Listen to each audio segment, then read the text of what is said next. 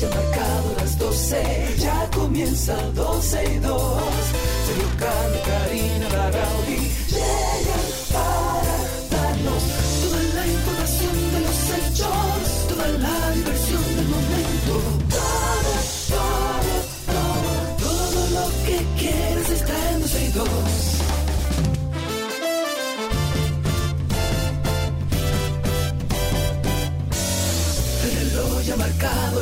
12, ya comienza 12 y 2.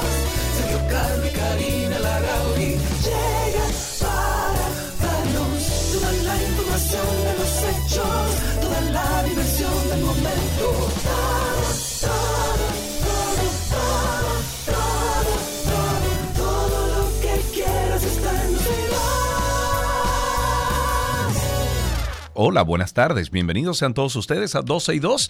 Aquí estamos por Pechú, una vez más, Karina Larrauri, Sergio Carlo, todo el equipo de 12 y 2 y todos ustedes que son parte del equipo. Saludos, Karina, ¿cómo estás? Bienvenido, ¿cómo estás, amigo? Bien, qué bien, bueno. bien. Qué Sí, bueno, la qué verdad, bueno. tranquilo, todo tranquilito. ¿Qué Eh, se va a hacer? eh. Vivir. Señores, bienvenidos. Hoy es viernes.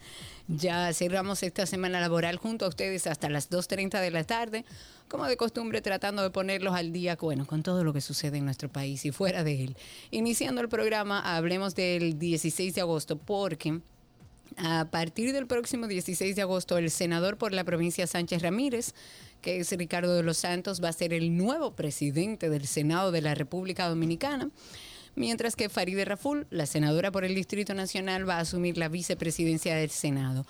Esto fue una sorpresa para muchos. El presidente del Senado, Eduardo Estrella, dejó claro que no intentaría reelegirse en el puesto que desempeña. ¿Tú crees? Ay, Pero él dijo que él no se pensaba eh, Ay. reelegir. Me dijeron que hay un, hay un chisme, una cosa. Sí. Ay, sí, ay, sí. Bueno, es bueno recordar que Estrella es de un partido aliado al PRM, que son los Dominicanos por el Cambio, que ha presidido el Senado por tres años, algo que en algunos legisladores PRMistas como que no le caía muy bien, porque entendían que ese puesto debería ser ocupado por un senador del partido del gobierno. Pero en cuanto al nuevo presidente, Ricardo de los Santos Polanco, este señor nació en Cotuí, en la provincia de Sánchez en Ramírez, es administrador Costul. en Costul y es administrador de una maestría en comunicación corporativa. Él es el presidente de la Federación Nacional de Transporte Dominicano, o sea, FENATRADO, Ay, el ay, mayor ay, ay. sindicato de camioneros del país, lo cual me da un poco de Un temor. miedo, miedo, me da Y miedo, me seguimos da dándole miedo. fuerza a un... eh, Yo quiero pensar que es algo estratégico para ver cómo terminan de aliarse y llegar a un punto en común donde podamos hablar. De un tránsito más amigable para el dominicano. ¿Cómo nos fue digo, entonces con, con el que era adepto de uno de los sindicatos en el Intran? ¿Cómo no, nos fue? Mal, mal. Mal. Entonces, Entonces, ¿cuál es la experiencia que vamos a esperar de esto? Que nos va a ir Bueno, bien. Yo quisiera entender que es un cambio estratégico y que por ahí van a tratar de, de llegar a un punto común. Porque si es darle más poder a los sindicatos, que es Ajá. validísimo sindicarse, es validísimo, pero en el caso de los sindicatos de transporte, para nadie es una sorpresa, que son los mayores proveedores de caos en el tránsito dominicano, no respetan ninguna ley ni se la hacen respetar. Entonces da un poco de urticaria Hmm. El ver cómo una persona que representa a un sindicato, uno de los más grandes del país, que poco respetan las leyes, incluso de tránsito, Mm. sea quien preside el Senado o una de nuestras cámaras. Pero bueno, esa es la, la buena nueva o la mala nueva, asúmala como usted quiera, dentro de los cambios en, en las cámaras legislativas. Vámonos con otro tema y es que hay un fiscal, Karina, que está metido en más de Ay, un sí, lío. estuve leyendo. Bueno, pues entre las acusaciones que se le formularon al fiscal de Independencia, Sonia Adriano, y que motivaron su suspensión, se encuentran la de formar parte de una red dedicada al tráfico de mercancías a través de dónde? La frontera. Y el mal manejo de los expedientes, evidencias y documentos, y de acuerdo con la resolución del Consejo Disciplinario del Ministerio Público, que fue emitida el pasado 8 de agosto, en el cual se dispone la suspensión sin disfrute de sueldo, al fiscal Adriano Ros- Rosario se le atribuye también valerse de sus funciones y utilizar bienes propiedad de la institución para realizar el traslado de mercancía contrabandeada, dentro de los cuales se encontraban cigarrillos ilegales. Y aunque la, la resolución no menciona si será parte del grupo de fiscales involucrados en la operación Gavilán, Recordemos que la procuradora adjunta Jenny Berenice Reynoso quien es directora de persecución, dijo que el fiscal está siendo investigado por el nuevo escándalo de corrupción. A ese no le va a ir muy bien. No le va a ir muy bien. le va a ir muy bien. Mucha gente se pregunta dónde va el dinero del narcotráfico, porque sobre todo en este gobierno se le ha dado o se le sigue dando un duro golpe al narcotráfico y hay mucho dinero, mucha, muchos bienes que mm, la Procuraduría General de la República, pues bueno, eh, retiene en estos casos. Pues la Procuraduría entregó a distintas instituciones gubernamentales y organizaciones sin fines de lucro que luchan contra las drogas. Ojalá y Hogar Crea haya recibido algo de, de todo esto. Eh, hablan de un monto de más de 391 millones de pesos que fueron decomisados durante varias sentencias definitivas, irrevocablemente juzgadas en, torno a casos condenados por narcotráfico, por lavado de activos en diferentes partes del país.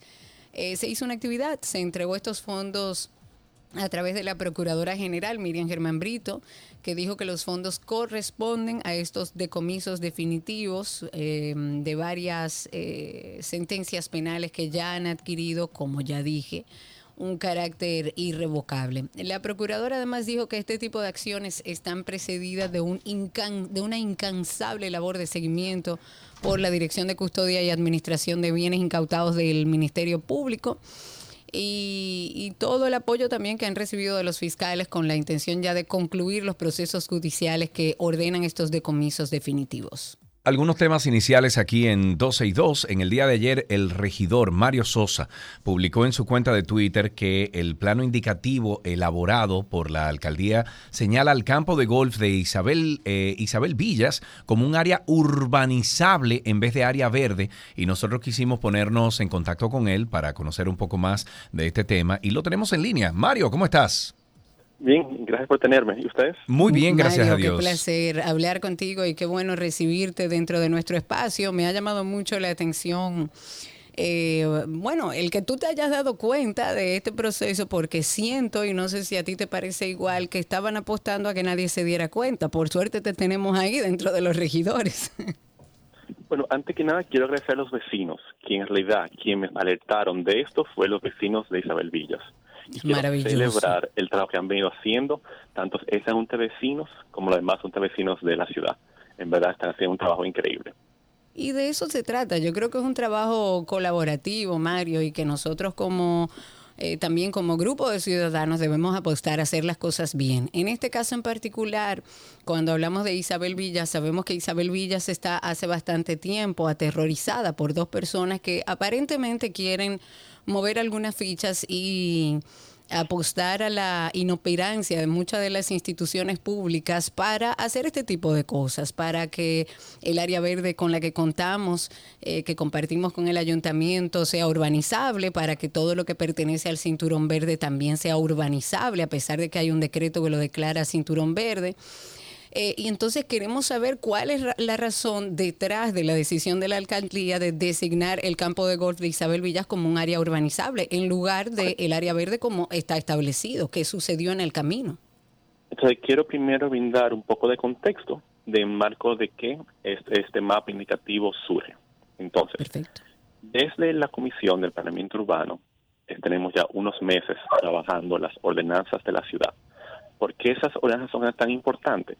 Porque hasta ahora la gran mayoría, llámese el 60% de la ciudad, no cuenta con normas propias. Y eso significa que cualquier director o directora de entrenamiento urbano de turno tiene bastante discrecionalidad de qué aprobar dónde, porque no había normas que lo regulen. Entonces, la semana pasada, el viernes pasado, luego de meses de trabajo y trabajo con las comunidades, se aprobaron dos ordenanzas que regulan gran parte de la circunscripción número 2, que es esa parte del distrito que está al norte de la Kennedy y al oeste de la López de Vegas, al menos en el caso de estas normativas específicas. Entonces, en el marco de esas normativas hay una que es la de Arroyo Manzano y Cerro de Arroyo Hondo, que es donde está ubicado Isabel Villas e Isabel Marinas. Entonces, esa normativa cuenta con un plano indicativo, que es lo que dice que puede ir dónde. Cuando hicimos análisis del plano, y yo lo vi con entendimiento, a mí yo veía que en Isabel Villas había un área verde bastante grande y asumí de mi parte erróneamente que todo estaba bien.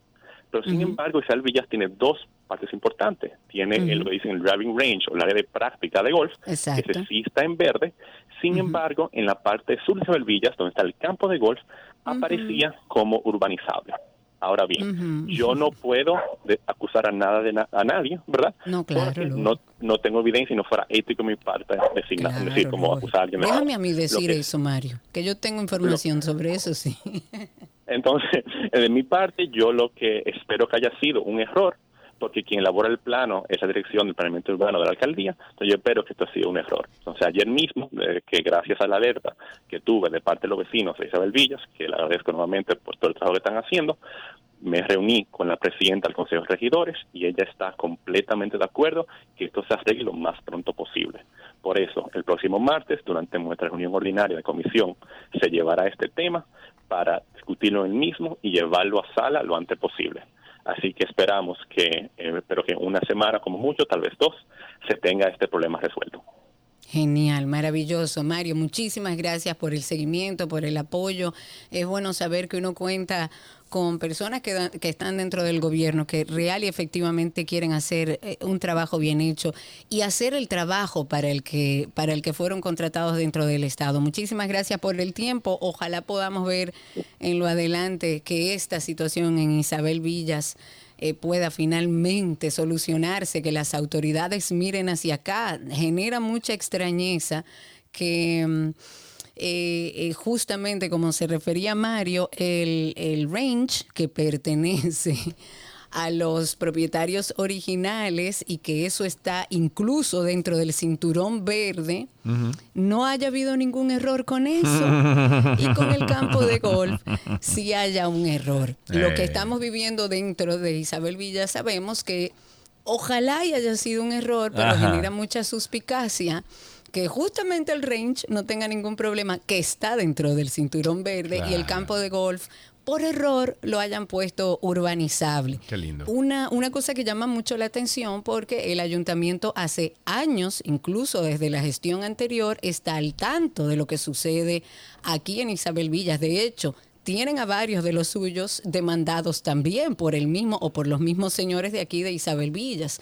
Entonces genera como mucha curiosidad ver cómo en medio de toda esta situación donde todo el ayuntamiento sabe de lo que está, lo que está pasando en Isabel Villas y de repente comete un error diciendo mm. que el campo de golf mm. es urbanizado. Mm. Ojalá y Mario nos ayude ahí, como lo ha hecho desde el día uno, a que las cosas se hagan como tienen que hacerse, no como quieren los vecinos, como establece la ley. Y ojalá dentro de una semana tengamos la buena noticia de que este error se haya corregido. No sé si te has dado cuenta, Karina, pero desde ayer han estado circulando noticias sobre unos disturbios en la frontera y en torno a este caso el Ministerio de Defensa eh, ha dicho que los incidentes que se produjeron la tarde de ayer, en el que se escucharon disparos y detonaciones y bueno, cerca del paso fronterizo en el Carrizal, esto es en Elías Piñas, ocurrieron del lado haitiano de la frontera.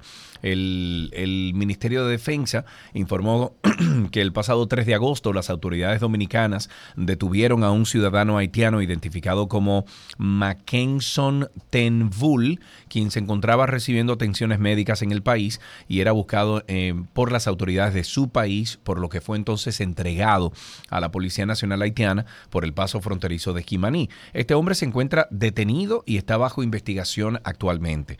Las autoridades fronterizas de nuestro país han dicho que las protestas las iniciaron personas vinculadas a, a o sea, el hombre que fue detenido, y que fueron ellos quienes enfrentaron a los agentes de policía haitiana y miembros de la seguridad haitiana de aduana de Haití, exigiendo entonces su libertad.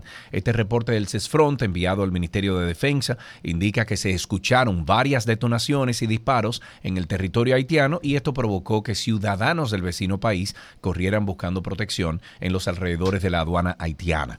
Esta situación se normalizó 90 eh, minutos después y fue abierta entonces de nuevo la puerta peatonal del paso fronterizo.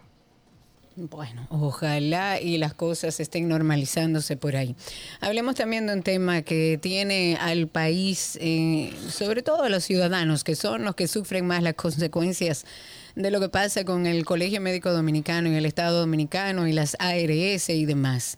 Lo que sí es que ya el presidente del Colegio Médico Dominicano, ayer lo escuchábamos hablar a Senencaba, dijo que el paro de labores de los médicos va a seguir en escala hasta que se obtenga una respuesta a las demandas para el sector de salud. Alguna de las declaraciones la tenemos aquí. Escuchen. Señor, este país desde hace 70 años, cuando otros países, sobre todo inclusive los de Europa y los de la mayoría del continente del hemisferio occidental, no han crecido o su crecimiento ha sido insignificante, República Dominicana Panamá y Uruguay son los únicos tres que han crecido. Búsquenlo, eso está, búsquenlo en la vicepresidenta, dice, pero no es ella, es que lo dice la CEPAL.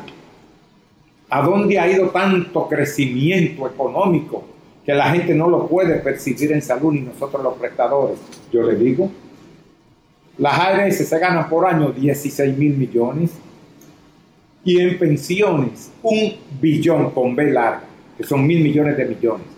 Se lo han ganado a costa de un pueblo noble.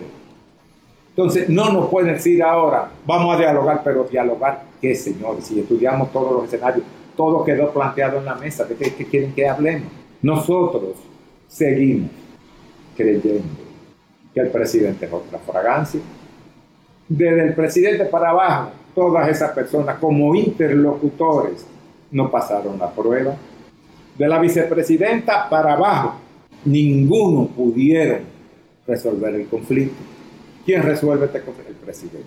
Definitivamente el presidente y lo demostró en la otra semana cuando se reunió con los maestros.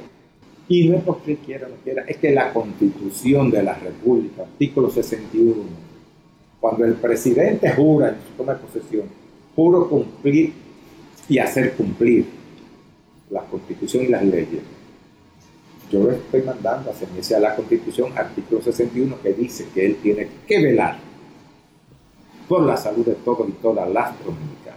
Yo entiendo que deberían sentarse en una mesa de diálogo. Eh, he dicho aquí muchas veces, lo sé, pero también he dicho muchas veces porque se está jugando a que esto vuelva al Estado, a que desaparezcan las ARS y yo no estoy de acuerdo antes de que estos sean procesos privados, era un desorden y los mayores eh, eh, beneficiados con ese desorden era eran los médicos. Entonces, sí, yo no estoy diciendo que sus demandas no son lógicas. Ahora, lo que no parece lógico es que a esta altura no se hayan podido poner de acuerdo y que al final del día los ciudadanos siguen siendo los más perjudicados de esta situación. Ok, la organización, vamos a seguir hablando de medicina o, o del ámbito médico. La Organización Mundial de la Salud descubrió esta semana una nueva variante de COVID-19. Esta es considerada por los expertos como variante de interés que usted tiene que ponerle el ojo, ¿ok? Su nombre científico es EG5, EG5, y aunque coloquialmente se le conoce como ERIS, y esta variante está relacionada directamente con la variante de Omicron, Em, de acuerdo con la OMS, ERIS está aumentando su prevalencia en el mundo, sobre todo en países como Estados Unidos, China, Japón, Canadá, Reino Unido. La Organización Mundial de la Salud ha dicho que el virus del COVID-19 no ha desaparecido y esperan verlo circular más ampliamente en los meses de invierno con un aumento del número de enfermos. En otra información, agentes de la Oficina Central Nacional de la Interpol en Santo Domingo, que hay aquí, han arrestado a un dominicano acusado de homicidio por la justicia española. La Policía Nacional informó que Victoriano Lorenzo Arias fue apresado en una edificación de Santo Domingo. Eh, específicamente en Santo Domingo Este, y de acuerdo con la información que envían a la prensa, la institución se informó de que existe una orden de captura que fue emitida en el año 2018 por las autoridades judiciales españolas por el delito de homicidio. Este individuo está ya en la Oficina Central Nacional en Santo Domingo, está en espera de ser presentado ante el Ministerio Público en las próximas horas y a raíz de la notificación roja de búsqueda y captura internacional, pues la Suprema Corte de Justicia Dominicana emitió el 15 de noviembre pasado una orden de arresto contra Lorenzo Arias y ocho meses después Pues bueno, finalmente lo han capturado. El comunicado no ofrece, no ofrece muchos detalles sobre de qué homicidio se le acusa. Lo que sí es que ya está en manos de las autoridades. Bueno, momentos de tensión, tristeza se viven todavía en la isla hawaiana de Maui, en donde al menos 53 personas han perdido la vida debido a los incendios que han avanzado rápidamente. Las muertes en, en la ciudad de La, la a, ver, la Iana, la Aina, la Aina, el principal destino turístico de la isla, se produjeron luego de que los fuertes vientos del huracán Dora, que pasó por el sur del archipiélago de Hawái, avivaron las llamas y el fuego ha quemado vecindarios enteros hasta los cimientos. Pero tú lo has visto, Sergio? Sí, claro. Y vi como la gente corría a la playa, meterse a la playa. El mundo. Es ¿Tú una viste cosa eso? terrible, señor. O sea, en la madrugada tú arrancar para la playa, a meterte a la playa para que el fuego y el No caliente no te Dejando maten. tu casa y Todo. todo, le- eh, tirarte al mar para, para poder proteger tu vida. Es terrible lo que está pasando en Hawái. Así es. Bueno, eh, los mejores deseos a, a todos los eh, que están allá todavía sobreviviendo esto. De Una verdad. tristeza, la Sí. verdad. Antes de finalizar, hablemos sobre Karina y Sergio After Dark. El tema de la salud mental sigue siendo un tema que está descuidado en nuestro país, que debería ser de interés nacional, porque no hay nada mejor que una sociedad con su salud mental sana.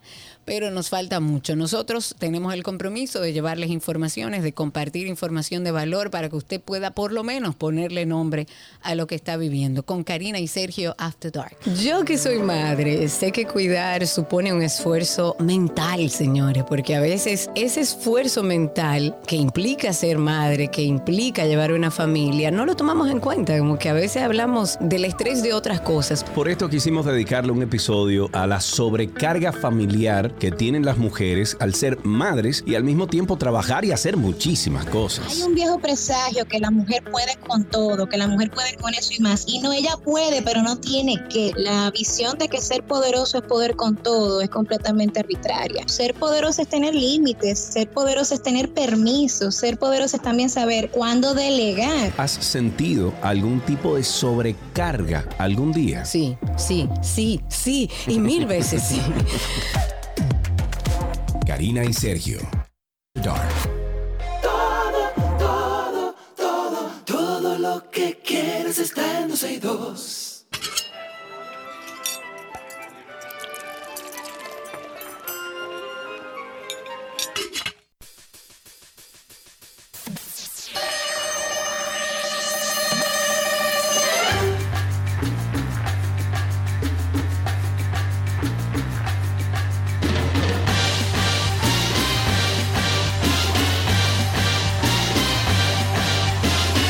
Nicolás Frigerio, amigo, ¿cómo estás?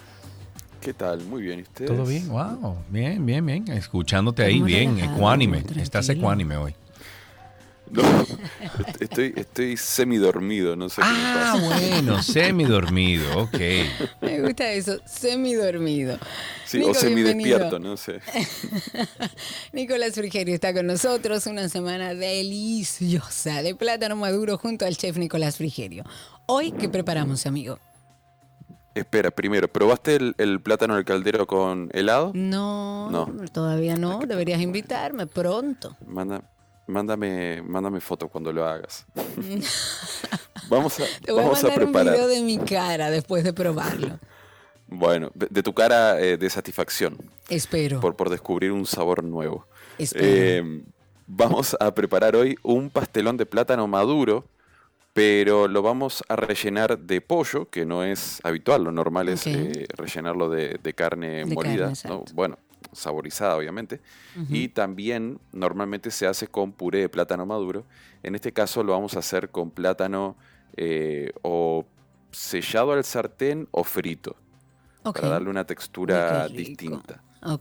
Es, es, es como es pastelón por la forma en que lo vamos a armar, pero bueno, pero es ahí un El frito un maduro con pollo, básicamente. Ah, bueno, sí. viéndolo, viéndolo de esa forma, En forma de pastelón. sí, eh, eh, plátano abajo, pollo al sartén en el medio, plátano arriba y listo, ¿no? bueno, es una forma de verlo. No, pero vamos a hacerlo un poquito, un poquito más complejo. Vamos a, el, pollo lo que vamos a hacer es que le vamos a hacer una preparación bien cremosa y, bien sabrosa. Lo que vamos a necesitar para esta preparación es plátano maduro. Para el relleno vamos a necesitar pollo, que en este caso vamos a utilizar pechuga. Vamos a necesitar también vegetales de los que tengamos ahí en casa como para hacer un caldito. Zanahoria, apio, si tenemos puerro, eh, si un tenemos caldito de vegetales. podemos poner. Sí, un caldito de vegetales, pero sin complicarnos demasiado, con lo que tengamos. Vamos a necesitar también cebolla y ajo picaditos. Vamos a utilizar crema de leche, queso, que puede ser eh, quesos que se fundan como mozzarella, manchego, algunos que tengan así saborcito, y parmesano también. Y por último vamos a utilizar también puerro fino. Entonces, para la preparación del relleno, lo que vamos a hacer es, vamos a tomar una olla, vamos a colocarle los vegetales que habíamos mencionado, zanahoria, puerro, pimiento, cebolla, ajo, si tenemos alguna hierba como romero, tomillo, también lo podemos utilizar. Eh, todo lo que tengamos que le pueda aportar sabor a ese caldo. Junto con los vegetales y el agua, vamos a poner las pechugas de, pollo. Podemos, en este caso, podemos agregar un poquitito de sal también, como para que ya se vayan saborizando. Entonces, lo que vamos a hacer es, lo vamos a llevar al fuego, fuego medio, medio alto. La cuestión es que cuando comience a hervir, lo bajamos un poquito y que se mantenga un hervor leve para que no, se rompa todo y el pollo no se cocine demasiado rápido. Cuanto más suavecito se cocine, más sabor eh, irá absorbiendo. Ya cuando vemos que el pollo está suavecito, que lo podemos, eh, como se dice aquí, eh, ripiar, ¿no? que lo podemos desmenuzar, lo vamos a retirar del caldo. El caldo podemos hacer dos cosas, o podemos hacer una sopa luego con ese caldo, por lo tanto lo vamos a guardar, y si no vamos a hacer nada con él, pues nada, lo vamos a, descartar. La pechuga lo que vamos a hacer es, la vamos a dejar eh, en un platito o en una bandejita eh, a temperatura ambiente para que podamos luego eh, manipularla. Mientras se enfría, lo que vamos a hacer es, en un sartén o en una olla, si es un sartén que tenga un poquito de profundidad, vamos a sofreír cebolla y ajo. Lo vamos a saltear un poquito hasta que comience a tomar color doradito y vamos a agregar crema de leche. Dejamos que esta crema de leche reduzca a más o menos una salsa un poquito suave, que no quede demasiado espeso. Cuando tenemos esa, textura, pues lo dejamos ahí reposar y volvemos al pollo. Lo que vamos a hacer es que lo vamos a desmenuzar con, las manos o con ayuda de una pinza o, con dos tenedores. Eh, vamos a ir como rompiéndolo. Como más cómodo les quede. La cuestión es que tratar de que quede lo más desmenuzado posible, que no queden trozos demasiado grandes. Ya cuando lo tenemos desmenuzado, lo vamos a agregar a la crema que teníamos lista y vamos a mezclar bien. La, idea es que quede cremoso, eh, pero que no sea demasiado. o sea, esto no es una salsa para una pasta, sino que la crema tiene que ayudar a que el pollo quede bien unido pero no líquido, sino luego se nos va a romper todo eh, cuando estemos armando el, pastelón. Aquí mismo también vamos a agregar el queso. El queso lo podemos agregar o rallado o lo podemos agregar también en trozos grandecitos, en dados, para que luego encontrarnos con esos pedacitos de queso así, eh, que salga todo el hilito, que se vea como bien, como de foto. Entonces, a esta preparación, en caso de que nos guste un poquitito de picante, le pudiéramos agregar un poquito de chino o si queremos hacerlo neutro para que todos puedan comer, eh, luego lo acompañamos con picante en la mesa. Ya aquí, ah, perdón, al relleno le vamos a agregar el puerro fino picadito, le va a dar un toquecito bien rico. Ya aquí tenemos el relleno listo. Para los plátanos, lo que vamos a hacer es, si tenemos buen pulso, vamos a pelar los plátanos y vamos a cortarlos en lonchas a lo largo. Hay que tener buen pulso y un buen cuchillo. Si vemos que se nos complica, lo que hacemos es que lo cortamos a la mitad y entonces ahí hacemos lonchas de medio plátano. Y si se les complica, no importa. Ah, córtenlo en tres, o sea, lo van cortando más pequeño y entonces sacan lonchas. Estas lonchas lo que vamos a hacer es, tenemos básicamente tres opciones. O las freímos sumergidas en aceite, Obviamente esto tiene mucho sabor, pero es más pesadito también. o las pasamos por un sartén con un poquito de aceite, de lado y lado, para que se dore bien de los dos lados y se cocine un poquito, o las podemos hacer también en air fryer. La cuestión es que queden un poquito doraditas y que se cocinen un poco.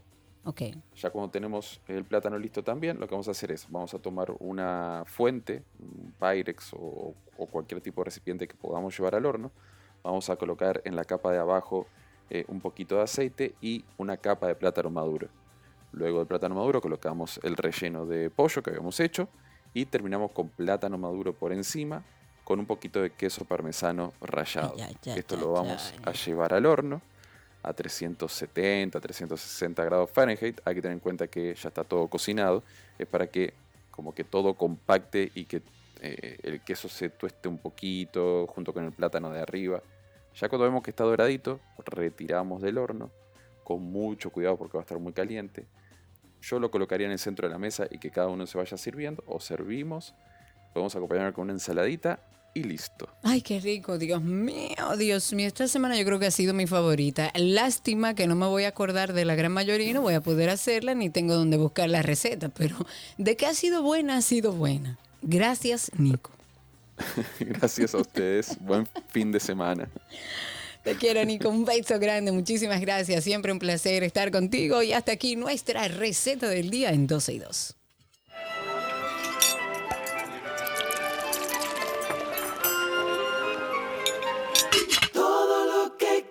está en dos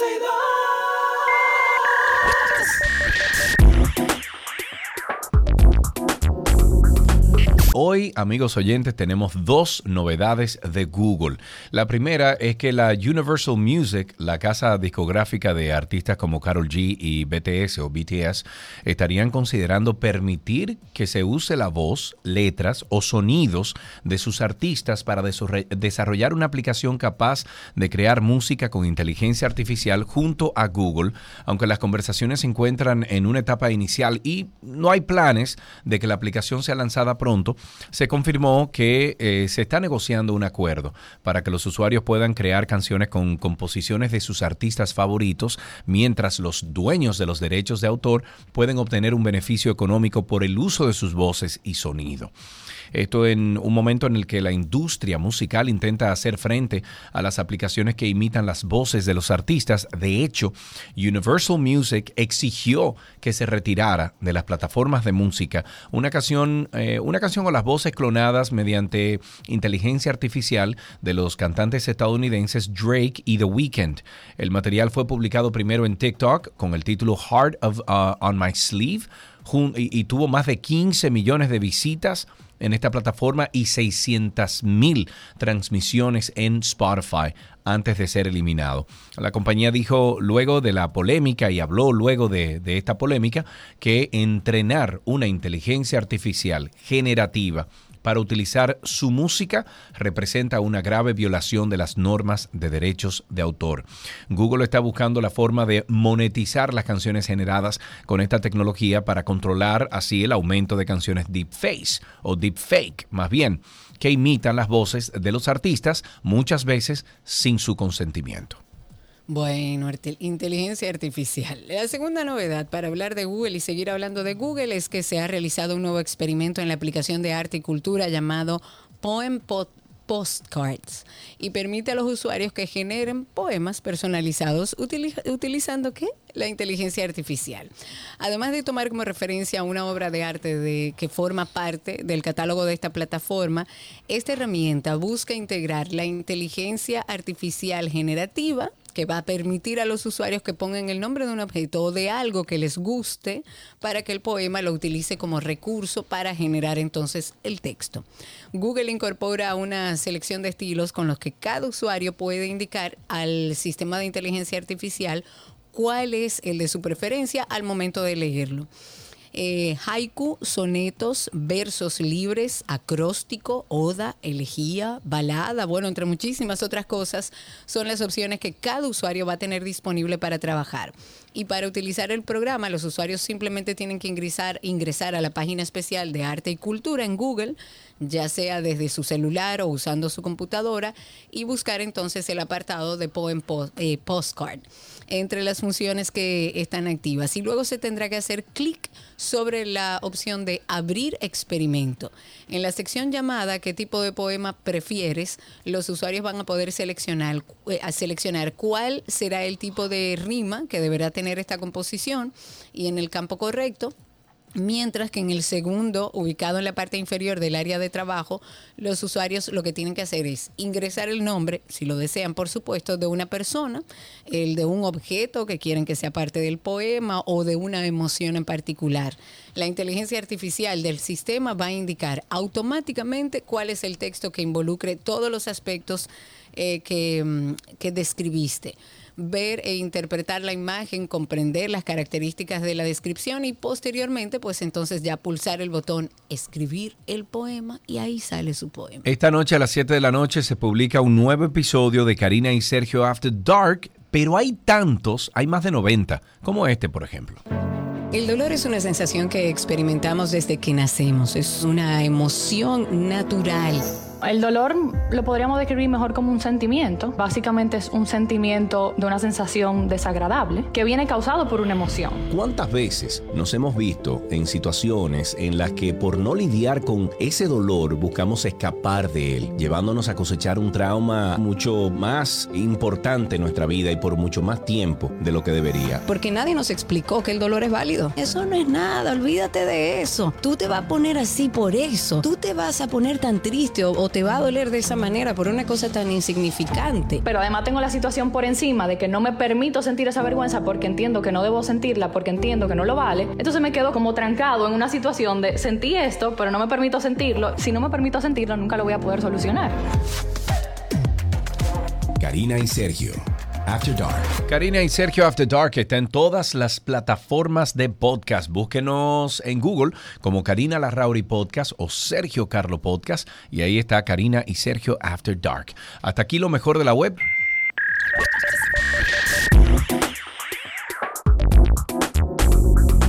Todo, todo lo que quieras está en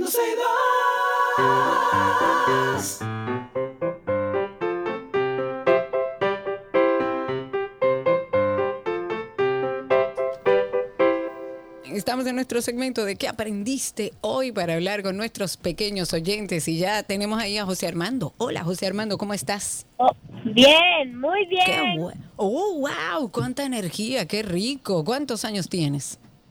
Ocho. Ocho años. ¿Y qué tal estas vacaciones, José Armando? Muy bien. Cuéntame qué has hecho. Muy buenas.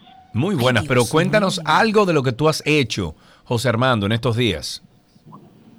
Eh, fui a Bonao, donde había un río y una piscina. ¿Fuiste al río Fula, en Bonao? No, en Bonao. Ok, pero se llamaba río Fula, ¿no sabes? No, el río de, el río de Bonao. Ok, el río de Bonao. ¿Y, ¿Y te gusta más la playa o el río? La, la playa. Ah, perfecto. Bueno, tú eres un hombre de playa, no hay problema. Entonces, eh, mi querido José Armando, eh, ¿tienes algún chiste, un poema, algo que quieras compartir con nosotros? Eh, sí. ¿Qué tienes? A ver. Eh, un pollito eh, eh, levantó una patica y le gustó. Ajá, ¿y levantó la otra? ¿Y, se qué le pasó? ok, ok, ok.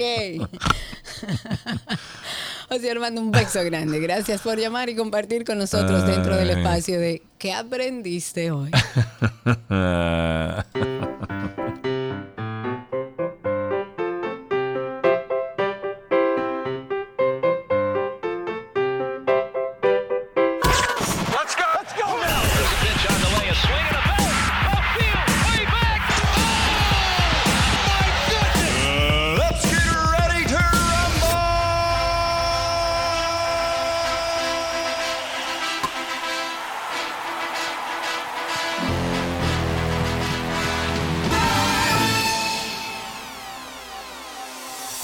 Estas son las noticias del mundo deportivo que llegan a ustedes gracias a Vita Salud, la tienda de las vitaminas y la nutrición deportiva.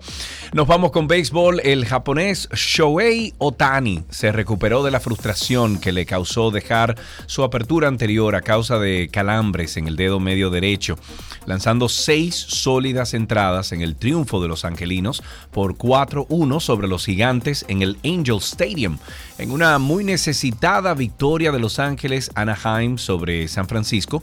El japonés hizo más historia al convertirse en el primer jugador en toda la historia del Major League Baseball en cosechar 10 triunfos como lanzador y conectar 40 jonrones como bateador en una misma temporada. El dedo medio de Otani lo han estado, bueno, ha estado, se ha estado aquejando desde comienzos de julio de él, con algo que empezó como una ampolla y, y una uña rota antes de sentir los calambres. En una noticia de básquetbol, Denver Nuggets contra Los Angeles Lakers y Golden State Warriors fue frente a Phoenix Suns. Van a ser los partidos de la jornada inaugural de esta temporada 2023-2024 de la NBA. Estos dos son los encuentros elegidos por la NBA para empezar ya su próxima campaña el 24 de octubre. Los Nuggets de Nikola Jokic, que en la pasada temporada consiguieron el primer anillo de campeones de la historia, recibirán en su cancha a los Lakers de LeBron James. Este partido será una revancha de la última final de la conferencia oeste en la que el equipo de Denver se impuso por un contundente 4-0 a los angelinos. Y por otro lado, los Warriors de Stephen Curry se verán las caras con los reforzados Suns que lidera Kevin Durant, ex de Golden State, recordemos. Y ahí está David Booker también y que este verano han fichado a Bradley Beer. Me voy con voleibol. Fue difícil, pero se logró. Nuestra selección nacional de voleibol avanzó este viernes a la serie semifinal al conseguir un, bueno, agónico triunfo de tres sets por dos. 25-23, 25-13, 18-25, 23-25 y 16-14 sobre Puerto Rico.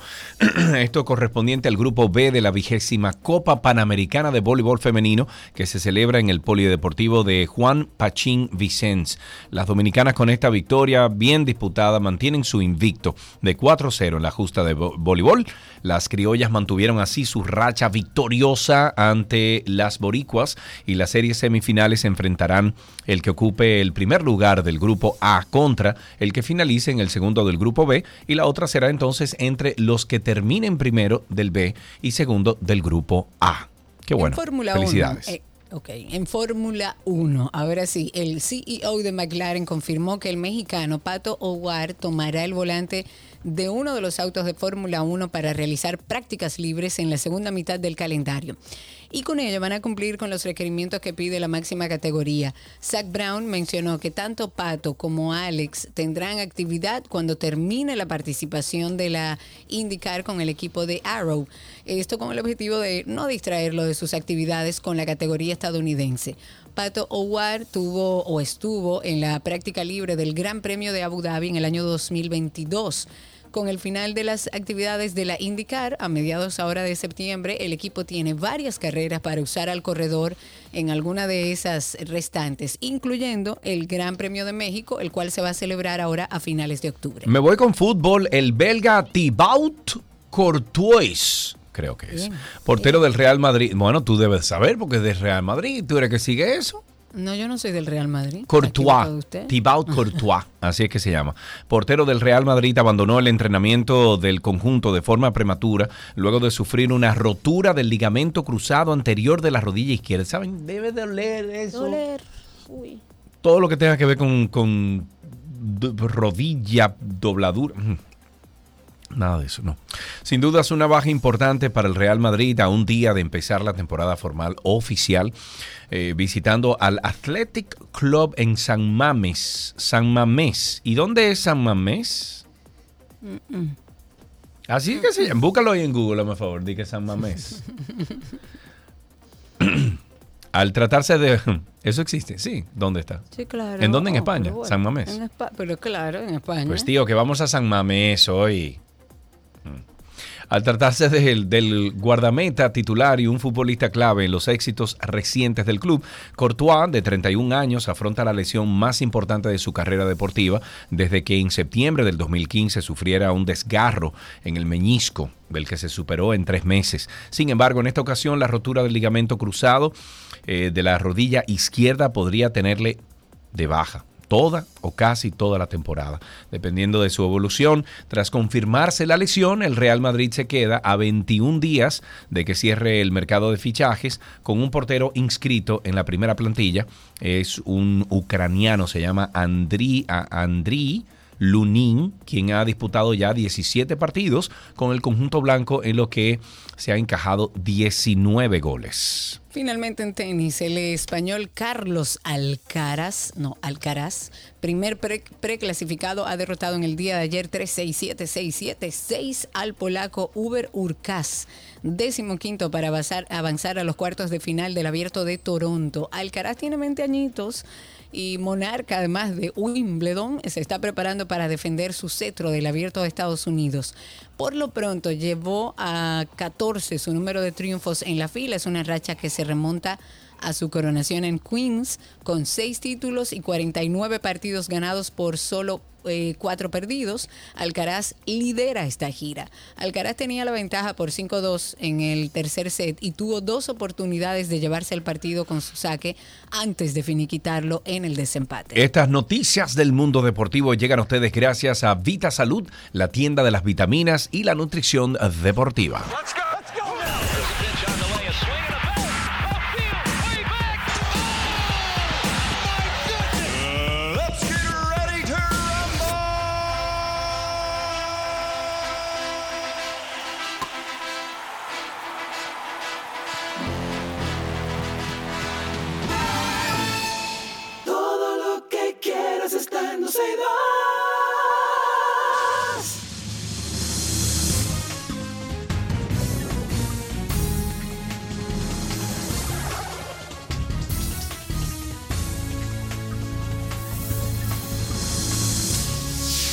Sí, señor, es tiempo de hablar de cine aquí en 12 y 2 y cuando nosotros hablamos de cine, le tenemos que dar la bienvenida siempre a nuestra queridísima Annina Rodríguez de Reset Radio. Ella está al aire todos los días eh, de semana de 6 a 7 de la noche a través de la X102. Anaina, buenas tardes. Hello, ¿cómo van chicos? ¿Cómo está todo? Muy bien, gracias a Dios. ¿Dónde estás metida? Estoy metida en la cabina. Ok. Em, creo que no es. Óyeme, para que tú sepas, creo que no estás utilizando el micrófono de la computadora. Eh, perdón, el micrófono que tienes delante de ti, sino el de la computadora. Cuéntanos. No puede ser. Sí, sí, puede, ser. Sí, puede ser. Mira, te voy, te voy a desconectar un momentico. no, no. Ahí ya. Perfecto. ahora sí. Ahora sí te escucha bien. Lo bueno es que aprendimos a usar IPDTL hace escucho 1712 años y sabemos cómo resolver. Muy bien. Bueno, pues vamos arriba entonces. ¿Cómo empezamos hoy, Anina? Bueno, vamos a empezar con eh, noticias que vienen del cine, simplemente para que sepan que a pesar de la baja en boletas que ha tenido eh, pues Disney con la película Elemental, ellos dicen que no van a percibir pérdidas por la misma. A pesar de todo, ha sido una película que no necesariamente ha tenido mucha, mucho repunte en, en la taquilla, pero ellos están confiados de que la película aún así va a ser bastante taquillera, por lo menos eh, así lo validan las recaudaciones a nivel mundial. Yo creo que al final eso es lo que termina como balanceando todo. Tú sabes que películas como Barbie y Oppenheimer, eh, Oppenheimer ya cruzó los 500 millones de dólares en recaudación, Barbie ya pasó los mil millones de dólares en recaudación. Madre mía, por Dios. En tiempo récord, por cierto, pero eso tiene mucho que ver con la boleta internacional. A nivel eh, doméstico, ellos han recaudado cerca de medio millón de dólares. Sin embargo, las ventas internacionales provocan que las películas terminen siendo rentables, porque no solamente se circunscriben a un solo mercado, sino que como tienen todas las boletas de todo el mundo, pues entonces así pueden lograr que una película sea exitosa. Y es lo que ha sucedido con Elemental de Pixar, que a pesar de que, de que la gente no ha sido tan receptiva con la película. Eh, quienes la han visto dicen que es una película interesante de explorar y que al final del día dele la oportunidad, sobre todo porque siempre tiene una, un buen mensaje para compartir con los niños. Ok, ¿cómo, ¿cómo em, se llama? ¿Cómo se llama? Elemental. Elemental. Se parece, se parece mucho en su, en su animación a Inside Out. Eh, oye, me te iba a mencionar eso ahora mismo. Sí. Sí, se, sí, parece, sí. se parece un poquito en, en la animación a esa otra película que sí fue exageradamente exitosa, pero en esta ocasión eh, pues Disney no ha pegado como pegó anteriormente con, con esa otra película de Pixar. Mira, otra recomendación para los padres que estén buscando eh, llevar a sus hijos este fin de semana es Teenage Mutant Ninja Turtles, eh, What? Mutant Chaos o Las Tortugas Ninjas. Pero espérate, pero espérate. Hay una nueva pero, película, Pero hay es animada, película. pero es animada. Es animada, es animación digital y Ah, según las valoraciones de personas que ya la han visto y obviamente las em, diferentes plataformas de las diferentes plataformas de crítica de cine eh, Sí. le están dando un aval impresionante. Tengo una amiga que la vio y comentó que ella puede ir a verla dos o tres veces más. Así de buena está la Oye, película. ¿va Tiene un 96%, un 96% eh, de frescura en Rotten Tomatoes. Así Ah, pero que si usted anda buscando eh, conectar con sus hijos quizás con algo que también formó parte de su infancia, yo creo que las tortugas niñas es un buen puente para usted empezar quizás a encontrar esa Muy bien, pero, pero eso está en la taquilla, o sea, eso está en los cines. Sí, está en los cines ya, llegó el pasado jueves. All right, bueno, pues aprovechamos, pueden- nos pueden vamos a un corte comercial, regresamos de inmediato, Nina, Karina, eh, denme un segundito y ya volvemos. Eh, quédense ahí, entonces. ajá.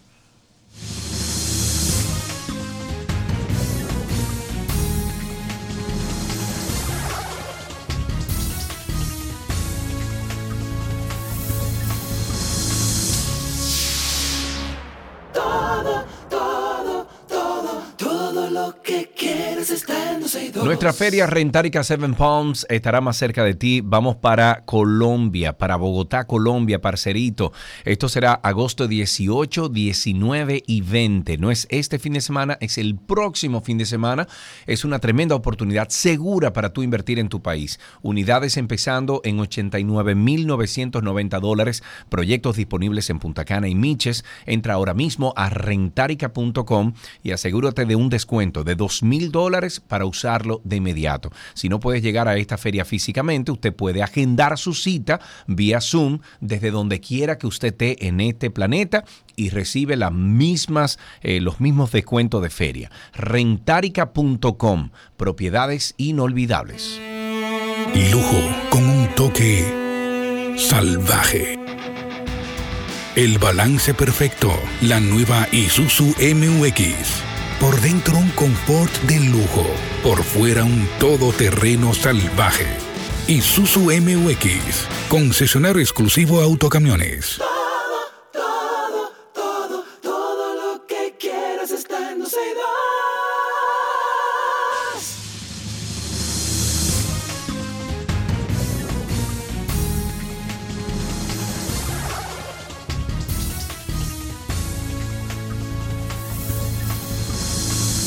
Seguimos, seguimos hablando con Anina Rodríguez. Estábamos hablando de cine. ¿Qué otros temas, eh, Anina, tienes por ahí?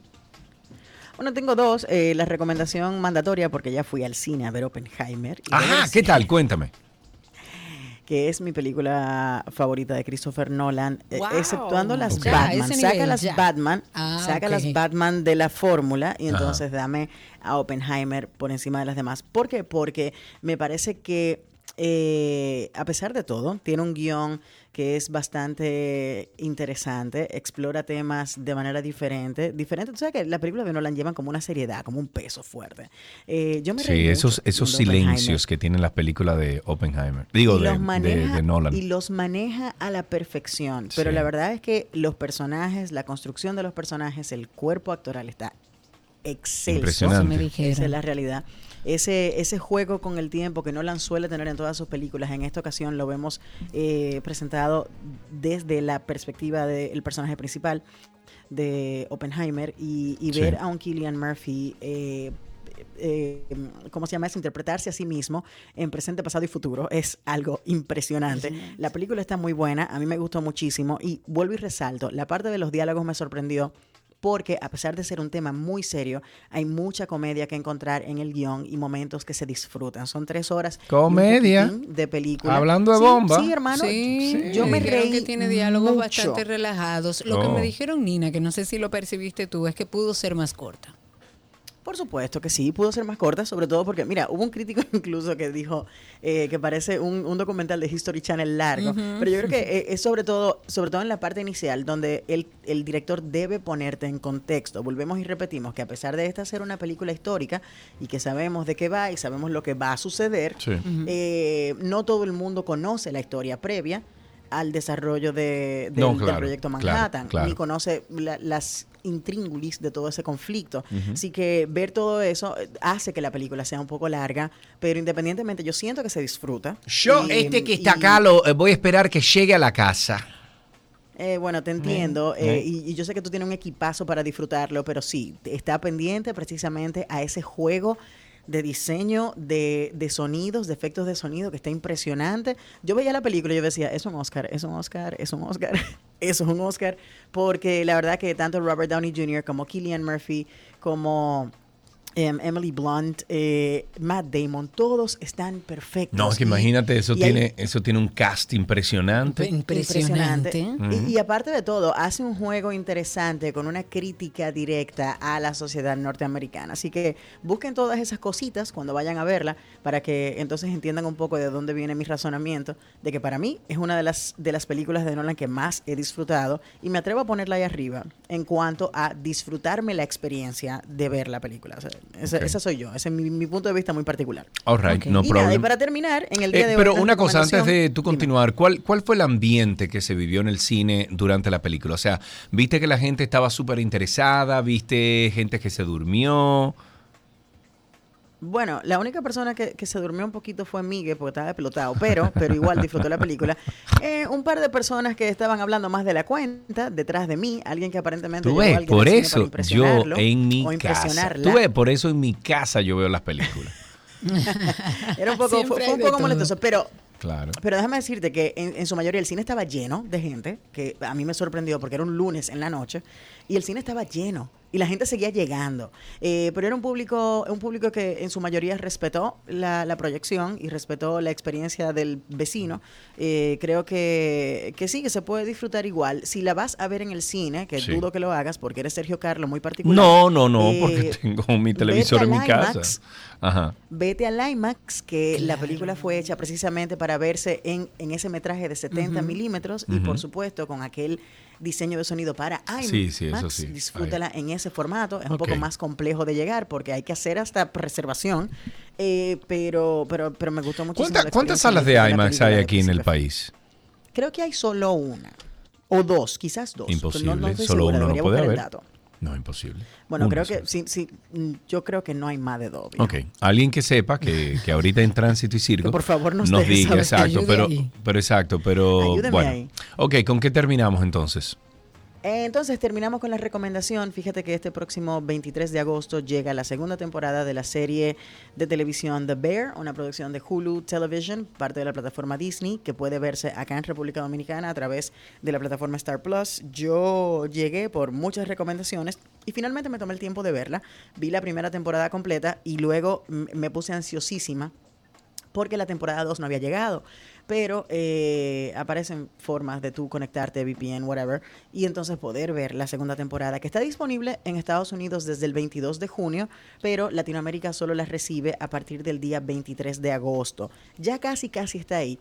Yo le recomiendo a usted que si usted quiere ver una buena serie de televisión, es una dramedia. Fíjense que cuando llega a, las nominaciones del, premio Emmy, que por cierto se movieron para el mes de enero, que siempre son ahora en septiembre, se movieron para enero por las huelgas, em, esta serie recibió muchas nominaciones eh, por su primera temporada, que fue el año pasado, pero recibió las nominaciones en la categoría de comedia, más que de drama, porque enfrentarse a Succession no es fácil. Yo me imagino que el año que viene puede ser que cambien de categoría y se muevan a, drama. Porque a pesar de ser una dramedia, eh, esta segunda temporada lleva una carga dramática mucho mayor que la primera temporada. Y nos presenta la historia de Carmen, que es un chef me sorprendió mucho escuchar el nombre Carmen en un varón, pero bueno, sí, claro. Eh, no importa.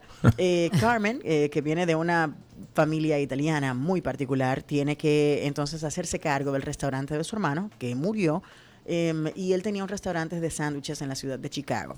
Sin embargo, Carmen viene del mundo de la alta cocina, de la alta, de la hot cuisine, eh, de ganar estrellas Michelin y demás, y tiene que enfrentarse a esta locura y este desorden de llevar un restaurante familiar de sándwiches.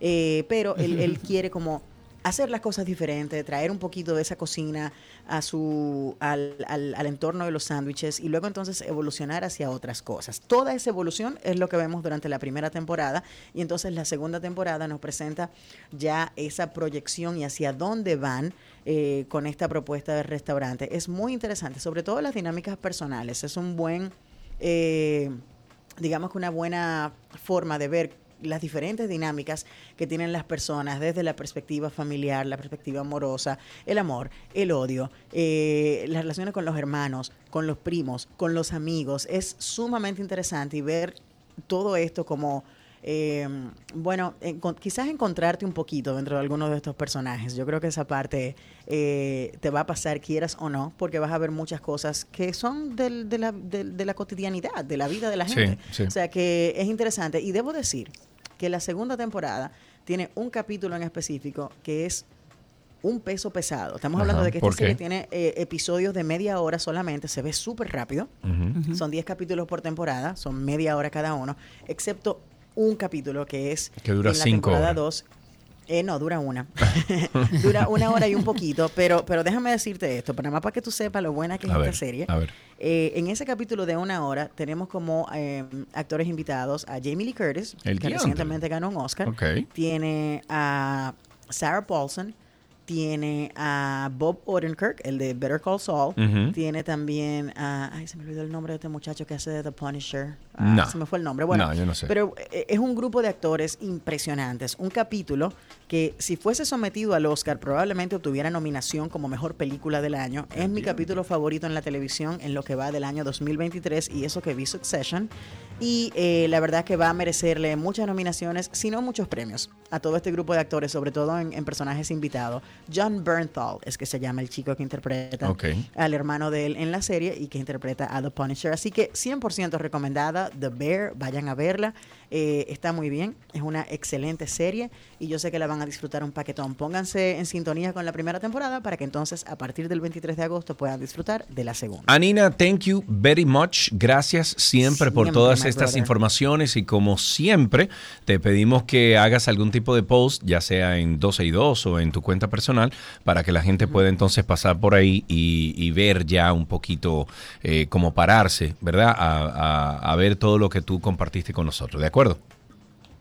Me lo voy a poner de tarea, pues soy más vaga para las redes sociales. Pero, sí, sí, sí, sí, sí, Pero hay que hacerlo, hay que hacerlo. Muy bien, Anina, muchísimas gracias. Un beso, adiós, Anina, y hasta aquí cine en 12 y 2.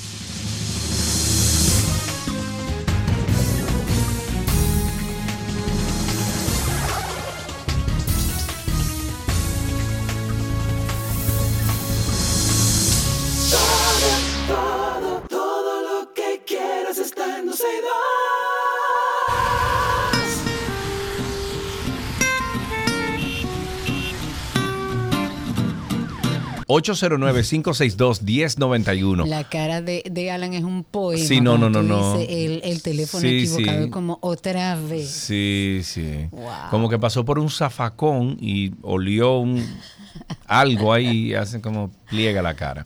809-562-1091. 809-562-1091. El décimo Censo Nacional de Población y Vivienda arrojó datos estadísticos que presentan un crecimiento poblacional y demográfico en el país, pero ya empezaron a surgir inconvenientes. En total, la población dominicana asciende a 10 millones 760 mil. Eh, 28 habitantes, representando un aumento de 1.10% en comparación con el 2010, que me lo hallo poco. Sin embargo, sectores han puesto en duda la veracidad de estas estadísticas debido a que muchos ciudadanos han denunciado que no fueron censados. Sobre esto en particular, el, la titular de la ONE, Miosotis Rivas, dijo que era algo seguro que los datos recabados durante el empadronamiento realizado el año pasado eh, se obtuvieron implementando estrategias que garantizan su confiabilidad. Rivas dijo que en los casos donde las familias no fueron censadas, se tomaron como referencia muestras estadísticas que permiten delimitar la cantidad de personas residentes en una zona determinada. Tenemos en la línea a JR. Buenas tardes, JR. Sergio, Karina, ¿qué tal? Sergio, una Hola. pregunta. Tú ma- Dígame. Saludos. Tú que manejas bienes raíces. Dígame. Si tú compras un, una casa en 100 mil dólares y le metes 200 mil para repararla, Ujú. no la puedes vender en 150, ¿verdad? No, negativo. No. ¿Y Negativo. cómo que los diputados invierten 10 millones o 50 millones para un sueldo de 100 mil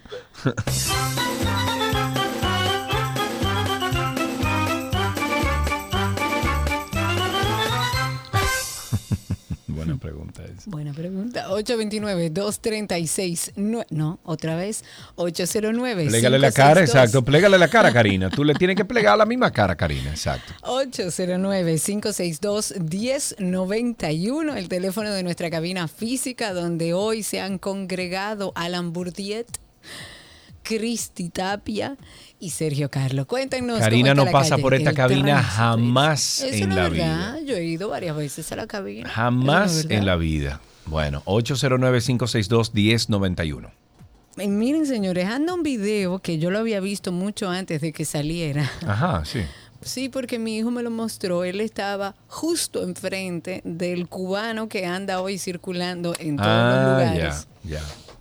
Eh, y él estaba justo en el tapón que, se, que bueno que, que había en la Lincoln en ese momento y él grabó todo. Ese video yo lo había visto hace bueno varias semanas. Hoy ya circula ya desde ayer en las redes sociales el momento en que mm, un agente del DGCET es golpeado por un ciudadano en plena avenida Abraham Lincoln. Este video eh, se ve ahí el ciudadano, se le escucha hablar en español con un acento cubano que Oye, agredió a este oficial porque según él estaban fotografiando sus documentos, cosa que hay que investigar porque real y efectivamente, sin querer justificar la acción de este nacional cubano, eh, hay que dejar claro que no hay por qué sacarle fotos a los documentos. O sea, hasta donde tengo Sí, entendido, pero- no, no se puede Pero sacar lo que fotos de pasa, los documentos. lo que pasa es que están utilizando una aplicación de la policía para eso, pues, del DGCET. ¿O me equivoco? Es que yo no lo sé. Es que si el DGCET y la Intran no informan, miren, a partir de ahora, Claro. todos los agentes del DGCET, cuando reciban su documento, van a escanearlo a través de una Sí. aplicación para esto, esto, esto, esto y esto. No pueden, yo no permito que nadie me le saque de foto a mis documentos, porque es realmente un riesgo. O sea, usted le va a sacar foto a mi licencia, a mi cédula, a la matrícula de mi vehículo o a los papeles que usted me pida. Si es así y hay, y hay una normativa nueva, es responsabilidad del DGCET y del Intran darla a conocer, porque a mí hoy, al día de hoy, no me le pueden sacar fotos a mis documentos hasta que yo no entienda para qué usted necesita las fotos de mi documento. Pero bueno, independientemente de que eso sea así o no sea así, nadie puede justificar la agresión de este ciudadano cubano frente a la autoridad. En torno a este caso, eh, Hugo Veras, director del Intran, dijo que van a solicitar la cancelación definitiva de la licencia de conducir al ciudadano. Ante este apresamiento, por el incidente, el señor Julio César Llorente López envió a través de sus abogados un escrito formal de habeas corpus donde pide al Poder Judicial ordenar su libertad. Pues de acuerdo con este documento que fue elaborado por los abogados de este señor, el arresto de Llorente López se realizó de manera ilegal y haber incurrido la autoridad en agresiones consideradas tratos vejatorios en contra del mismo con posteridad o posterioridad al referido arresto ilegal. Tengo a Ángel en la línea. Buenas tardes, Déjenme Ángel. hablar, por, déjenme hablar, por favor. Adelante. Karina, Cuente oye, usted. Tú eres una, una joven que yo te aprecio muchísimo, pero oye, ¿qué sucede? A ver. Que la gente pobre, yo vengo del médico ahora mismo, vengo de pagar 2.100 pesos de consulta, ¿entiendes? Entonces, esa, ese peso son unos ladrones. Y Luis Abinader se prometió, se comprometió cuando iba a hacer la campaña, de que él iba a, a verificar eso. ¿Tú me entiendes? Y Pero no han hecho nada. ¿dónde le, usted fue a consultarse a dónde y Sí, por qué le cobran este dinero? Ahora me pagué 2.100 pesos de consulta, de diferencia. dónde? Con mi seguro, con mi seguro que tengo, y tengo que hacerme una biosis, tengo un problema, una biosis, y tengo que pagar casi 18 mil aparte de los análisis y todo eso. ¿Tú me entiendes?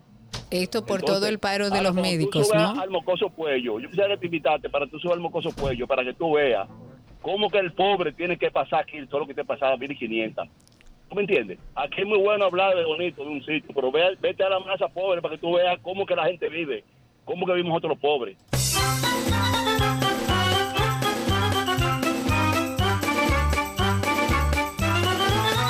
Seguimos en tránsito y circo. A ver si tenemos a, a ver si tenemos a Alexis en la línea. Buenas tardes, Alexis. Sí, buena, buena, dándole seguimiento a su programa, está muy bueno. Gracias. Karina y Sergio, Cuéntanos. eh, una, pre- una pregunta que yo me hago como ciudadano, que yo sé que hay muchas personas que se lo hacen. Sí. Oiga, ¿cuál es? Oiga, a ver, oiga a ver, pregunta, a ver. Oiga, oiga. Las elecciones son mañana, vamos a suponer. Mañana son las elecciones, ¿verdad? Ajá. Yo soy una persona que siempre yo he cumplido con mi deber de ir a votar. Siempre, siempre. Entonces, sacamos el PLD por corrupto, por corrupción. Ahora aparece un Juan de los Pala- un Juan de los Palotes con otro otro nombre, y que la fuerza del pueblo, pero es la misma vaina. Y, y entonces venía el cambio y ahora es para atrás que yo estoy. O sea,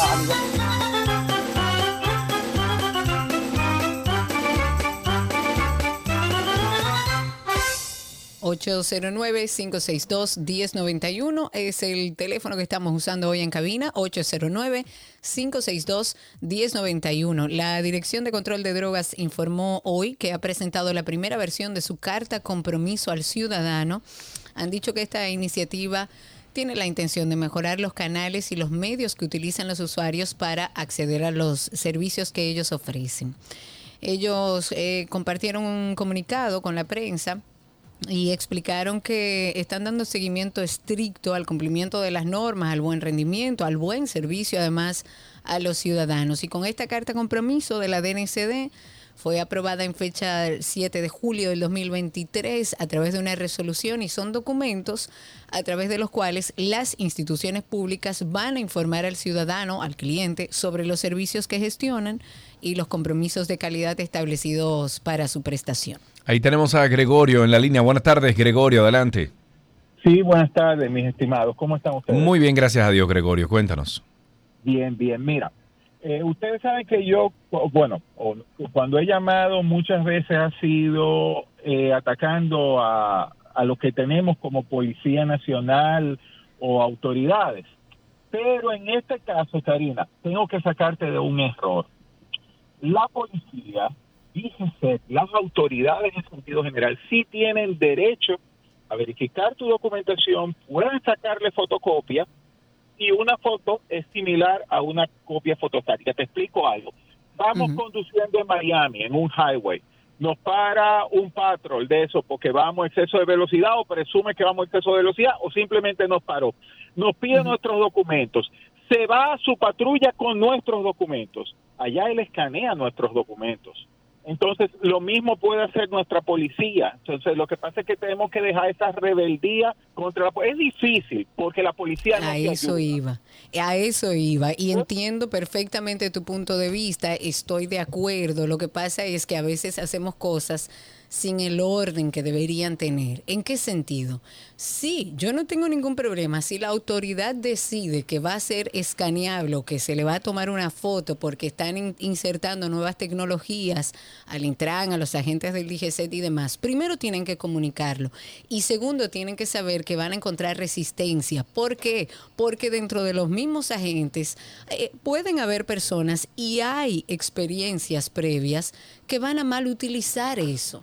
Entonces tú tienes que decirme a mí como gobierno, mira, estas son las nuevas directrices o mira, siempre estuvieron establecidas y nunca se usaron, se va a hacer de esta manera, nosotros como gobierno te aseguramos que esa seguridad de tus documentos es parte de un proceso del gobierno que se ha establecido y que no va a pasar nada. Pero hay que hablarlo porque aquí en nuestro país no existe confianza con respecto a ninguna de las autoridades, sobre todo a la policía y a los agentes del Entonces es un poco dar un- la tranquilidad que requiere el ciudadano de que no van a ser mal utilizados sus documentos y la seguridad de saber que es un procedimiento establecido, no a lo loco. Ahí tenemos a Víctor en la línea. Buenas tardes. Víctor, adelante. Sergio Carlos, Karina, muy buenas tardes para ustedes. Amigo, buenas tardes. Sí, para tratar también de arrojar un poquito de luz a la mayor brevedad posible. Yo en lo personal he podido verificar las veces que he interactuado, las pocas veces que he interactuado con las autoridades en las calles, ya que por una u otra razón me hayan parado, he podido ver y verificar que efectivamente es un escaneo que me hacen a, a la matrícula. En una, en una aplicación o algo, ¿no? En el teléfono. Eh, esa- es algo que ellos tienen que parece exactamente un teléfono móvil, pero que si usted, si usted se detiene a ver, no es un teléfono móvil. Ok. Ahora, ¿qué ocurre? Ustedes saben que aquí muchas veces las cosas son como que perro por su casa. La información, si ustedes entran en las redes sociales, por ejemplo, del Intran, de la DIGICET, de la o de, la- de las autoridades, hace mucho publicaron las nuevas ah, herramientas y aplicaciones No es que se van a estar suficiente. utilizando. No es Pero exacto, suficiente. no es suficiente. El no agente hay- del DGCET, antes de escanear el documento, si es un procedimiento No un nuevo que se está estableciendo, tiene que decirle al ciudadano, mire, voy a proceder a escanear sus documentos para, eh, eh, para eh, como Sí, parte hacer la, veri- la- la procedimiento. requisa, la verificación, O sea, sí. tiene que, eh, o sea, tiene que haber un proceso de educación al ciudadano, no puede ser arbitrario, sobre todo sabiendo las condiciones que hay con los agentes del DGCET y la Policía Nacional, que dentro de esas mismas instituciones hay delincuentes. Bueno, miren ustedes ahí el ejemplo del Ministerio Público. El Ministerio Público. O sea, Entonces, aclárenlo. Los delegados de, de organizaciones políticas eh, reconocidas ante la Junta Central Electoral. Hay una llamada, está bien. Víctor, dame un... No, pero era Víctor que estaba al aire. ¿Tú no me escribiste más? Vamos a ver. Buenas tardes. ¿Hay alguien ahí? ¿No hay nadie ahí? Ok. Los delegados de las organizaciones políticas reconocidas ante la Junta Central Electoral dijeron que este organismo se ha dormido en lo referente al control de la campaña a destiempo que impera en la política dominicana. Estas reacciones de los dirigentes políticos han surgido luego de que la Junta Central emitiera el comunicado de advertencia que nosotros leímos aquí hace un día o dos, el que, en el que insistió a los partidos políticos que se abstengan de realizar mítines y marchas y a retirar la publicidad externa por estar todo lo anterior prohibido durante el actual periodo de Señores, pero la pre-campaña. Junta Central Electoral parece que como que la tienen de relajo porque ellos no tienen sé. días diciendo que eso no se puede, que eso no se puede y entonces, y si lo dicen ya, o sea, ya está Sí. hecho su trabajo. Sí, bueno, que, que, que si tienen, porque tú sabes que la Junta Central Electoral el día de elecciones aquí es como un gobierno aparte, o sea, es eh, Claro. quien controla. Eh, me imagino que tiene algún tipo de, eh, de, de- de- de proceso que pueda seguir Claro, legal ante los partidos políticos. Exacto. O algo, porque se le va a gastar la garganta diciendo que no se puede, pero igual lo están haciendo. Ok, 809-562-1091. Señores, la FUPU ha dicho que no obedecerá un ordenamiento de la Junta Central Electoral que pide a todos los partidos políticos abstenerse de realizar actividades políticas. Léase lo que estábamos hablando ahora mismo, ¿verdad? Actividades políticas masivas en las calles, así como retirar toda la publicidad colocada en los espacios públicos. Mediante un comunicado de prensa, la, la FUPU dijo que la decisión de la Junta Central Electoral llegó tarde y es violatoria ya al derecho constitucional desde el partido político han dicho que la decisión de la Junta se produce luego de que el oficialismo ha llenado ya de vallas y propaganda todo el país, los cuales alega nunca llamó la atención cuando la oposición reclamó el cese de esa campaña. Es que la fuerza del pueblo, eh, conjuntamente con otras organizaciones políticas, impugnará la postura de la Junta Central Electoral en tanto que mantendrá sus actividades inalterables. ¿Es cuánto? 809-562-1091. 809-562-1091. Cuéntenos cómo está todo allá afuera, cómo está el tránsito, cómo anda el circo. Dentro de las cosas para comentar también, el... ahí tenemos una llamada, vamos a levantar. ¡Epa! ¡Epa, Clara! ¡Epa! ¿Cómo amo esa risa yo? Eh, Es una cosa impresionante. Tenemos tres, te- tengo, te tengo tres puntos. Número uno, hace mucho calor, estoy en la, sobre la eh, Kennedy, en el sub y baja, y hay muchos carros. Y que no- no- que algo que yo pensaba que se había, eh, ya se había eliminado, que era el que va a la ambulancia, tú le abres el paso, viene un tigre atrás, porque era Claro. más sabio que tú y se le encarama atrás. Pero había digamos que son menos, por lo menos. Ahora, por lo menos Sí, le no, abren. Yo estaba feliz porque ya le abrimos el espacio. Yo estoy Por lo feliz menos, como una claro, vamos avanzando. Número uno. Número dos, señores, yo no oí, no sé si fue porque entré tarde, pero yo no oí el aplauso para la MEC que no, que le dieron su galleta y él lo que hizo fue que siguió reportando, ya hablando por la radio, tranquilo con la galleta, no, no le hizo nada. Ahí está el aplauso, está el aplauso. Número dos. Ahora yo te voy a decir una cosa, Clara, te voy a decir una cosa. A esos agentes del DGC, como a la policía, deben entrenarlo, porque después que a usted le dio una galleta, usted tiene todo el derecho de neutralizar a ese hombre y llevárselo preso. Claro, claro, claro. él Pero sí, vamos a darle su él Se quedó tranquilo ahí. Por lo menos. Se quedó tranquilo. y lo otro, estoy confundida. Hace unos días, 15, 20 días atrás, no sé, la Junta Central anunció que ya había, anuncia- había iniciado la campaña, la pre-campaña. La preca- lo que pasa es que hay, a ver, hay, hay algunos, eh, ¿cómo se llama esto? Reglamentos eh, para la pre-campaña y para la campaña. Entonces, lo que la Junta Central eh, Electoral está diciendo es que ahora mismo se están violando los reglamentos de la pre-campaña, pero que eso que están haciendo ahora, las marchas y todo eso, pertenecen al, al- al periodo de campaña, no pre-campaña. Entonces ahí viene la cosa, ahí viene la confusión. Eh, 809-562-1091, 809-562-1091. José Alberto está en la línea. Buenas tardes. Buenas tardes, Sergio. Buenas tardes, Karina. Amigo, díganos usted. ¿Cómo están ustedes? Miren, Bien. para yo entregar mi cédula o mi documento, ¡Ay! mi licencia, a mí ¡Ay! hay que decirme ¡Ay! que aquí no hay delincuencia. ¡Ay! Y aquí no se va a, a- a- con esos documentos no se va a hacer otra cosa que no sea verificarme y ponerme una multa.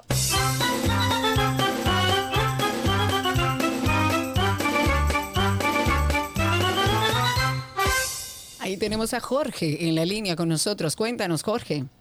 Buenas tardes, Karina y Sergio, ¿cómo están? Bien, bienvenido. Hola, fíjense, yo estoy sorprendido con ese con ese comunicado que leyó Sergio ahora mismo sobre lo que dijo la FUPU, porque si la Junta Central Electoral da, da un mandato, los partidos políticos pueden decir que no van a acatar lo que diga la Junta. Tú sabes, tú sabes que la FUPU está llena de, de abogados, además. Entonces ellos dicen que no, que, que- que eso es anticonstitucional y no sé qué cosa. O sea que imagínate tú. 809-562-1091, 809-562-1091 y 809-200-1091. La Policía Nacional dijo en el día de hoy que los operativos preventivos conjuntas, o sea, Policía, Dirección Nacional de Control de Drogas, Fuerzas Armadas, Ministerio Público, de la semana han permitido la depuración de un millón de personas. Armas de fuegos, Vehículos también han depurado, logrando capturar un total de 235 prófugos y rebeldes de la justicia, quienes fueron remitidos a las distintas fiscalías donde son conocidos sus casos. La institución dijo además que eh, del número global de depuraciones, un total de 990 corresponden a vehículos involucrados en casos judiciales. También dijeron que la tasa de homicidios acumulada, como eh, por cada 100.000 habita- habitantes, se situó en 12.4 durante el primero de enero al 4 de agosto del 2023. Estos datos forman parte del quinto informe semanal de los análisis estadísticos de criminalidad a nivel nacional que indica que el 23.4% de los homicidios se produjeron por delincuencia, mientras que por conflictos sociales se registró un 46%. Okidoki, ahí tenemos en la línea, en el 809-562-1091 a Mel. Hola Mel, ¿cómo estás? Hola Karina, un abrazo. Saludos, Sergio Carlos. Eh, hermano, Saludos. Hablo, eh, hablo desde Punta Indignación. uy, Mel, Mel, se está perdiendo la llamada. Mira a ver si te, se ate- eh, te acercas a una ventana. Sí, ahora me escuchan mejor. Adelante, mi querido. Sí, decía que hablo desde Punta Cana y desde aquí sentimos mucha indignación con esa rebelión por parte de ese ciudadano. Entonces, estoy de acuerdo con Karina que dice que hay que hacer campañas de educativas. De hecho, eh, el mismo Hugo puede hacer un video donde lo para la policía y explicar en ese video cortito de 30 segundos cuál es el protocolo, primero del oficial y luego del protocolo del ciudadano. Y decirle, ciudadano, si a usted le pasa esto, haga esto, ponga la mano sobre el volante. Si el, si el vehículo está tintado, baje los cuatro cristales, etcétera, presente sus documentos. Este, eh, eh, protocolos, pero a través de educación de video. Yo tengo, Mel, yo tengo más de 10 años que vengo diciendo eso públicamente.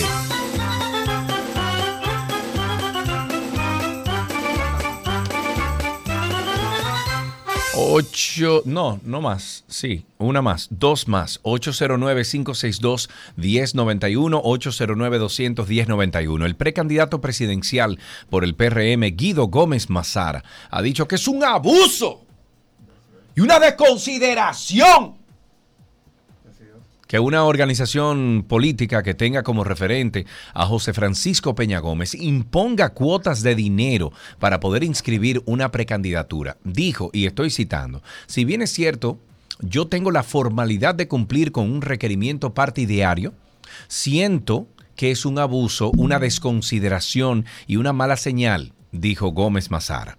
El dirigente político dijo además que colocar como regla ese cobro de un millón de pesos no es más que un atentado. Recordemos que esta semana a través de un mensaje también colgado en redes sociales, el PRM anunció la apertura de recepción de solicitudes de inscripción de precandidaturas para el nivel presidencial, pero le exige un millón de pesos y otras cosas a esos precandidatos. Y sí, Iliana está en la línea con nosotros. Cuéntanos, Iliana, bienvenida.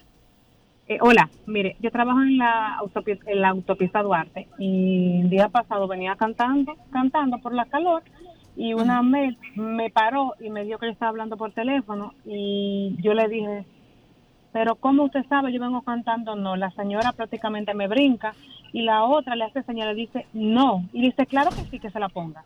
A la señora poco hizo, le faltó para darme golpe. Pero sí, pero una cosa, pero si tú estabas cantando, ok, vamos a suponer que sí, que tú estabas hablando, pero estabas hablando por el, por el altavoz, ¿o me equivoco? No, y no estaba, o sea, no estaba hablando por el altavoz. No, no, no, no, no, no, no. Lo que, lo que quiero decir, lo que quiero decir es que no tenías el teléfono en la mano. Exactamente. Ok, y hablar por el altavoz del vehículo no es penado, penalizado por la ley. No, no debe de ser. Y te cuento que ese día eh, la joven que me tomó la, porque ya le dijo a otra Met que me colocara la multa, estaba muy nerviosa y había un, o sea, un tapón de multas y multas. Era como una feria, era un día 16. Ah, bueno, pues parece que estaban en feria. Mira qué bien. Hasta eso. Una última llamada. Tenemos a Juan Francisco en la línea. Buenas tardes, Juan Francisco. Sí, buenas tardes. Adelante. Sí, Antonio, con respecto al caballero que llamó un ratico, que dijo que como que Hugo Vera hiciera un anuncio y que pusiera la mano arriba, un amén no puede, no puede detener a un, a un a un ciudadano, solamente puede meter una multa o ponerle una contravención, ¿me entiendes? Pero No, pero si a un No, no, agente no. del DGC tú lo agreden, es distinto. Sí, claro, claro. Ahí hay que proceder y hay que, como dice Karina, ahí hay se que, incluyen otras cosas. hay que neutralizar el asunto y, bueno, hay que proceder como dice la ley. Tránsito y Circo llegó a ustedes gracias a Petronas Cintium, el lubricante que combate el calentamiento del motor. Pero usted nunca le ha dado un cariñito a su gordito, su gordito, su gordito. Había una vez un circo que alegraba siempre el corazón. Sin temer jamás al frío o al calor, el circo daba siempre su función. Siempre viajar, siempre cambiar. Otro país, otra ciudad. Es magistral, sensacional. Somos felices al conseguir a un niño hacer reír.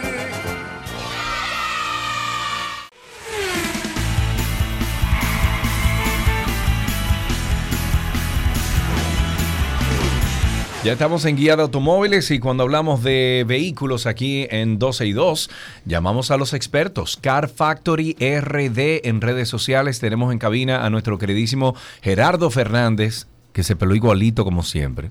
Le, le digo, Gerardo, cámbiate, cámbiate. fue un look diferente. No, Gerardo, tú eres un tigre joven, loco. ¿Cuántos añitos que tú tienes? ¿21? 23. 23. 23 años. Va- vamos a hacerte un flight todo. Oh, Oye, Vamos a hacerte un flight, un La gente le gusta. un flat a Ese día cuando yo salí, gracias. Ese día cuando yo salí, La gente en se- la calle. se quiso tirar Wow. foto conmigo. Wow, Nunca me había pasado eso. Oye. Fue por pelarme, fue por pelarme.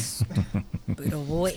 Ey, pero señores, muchísimas gracias por recibirnos todos los viernes por aquí. Claro que sí. saludo a todos los oyentes.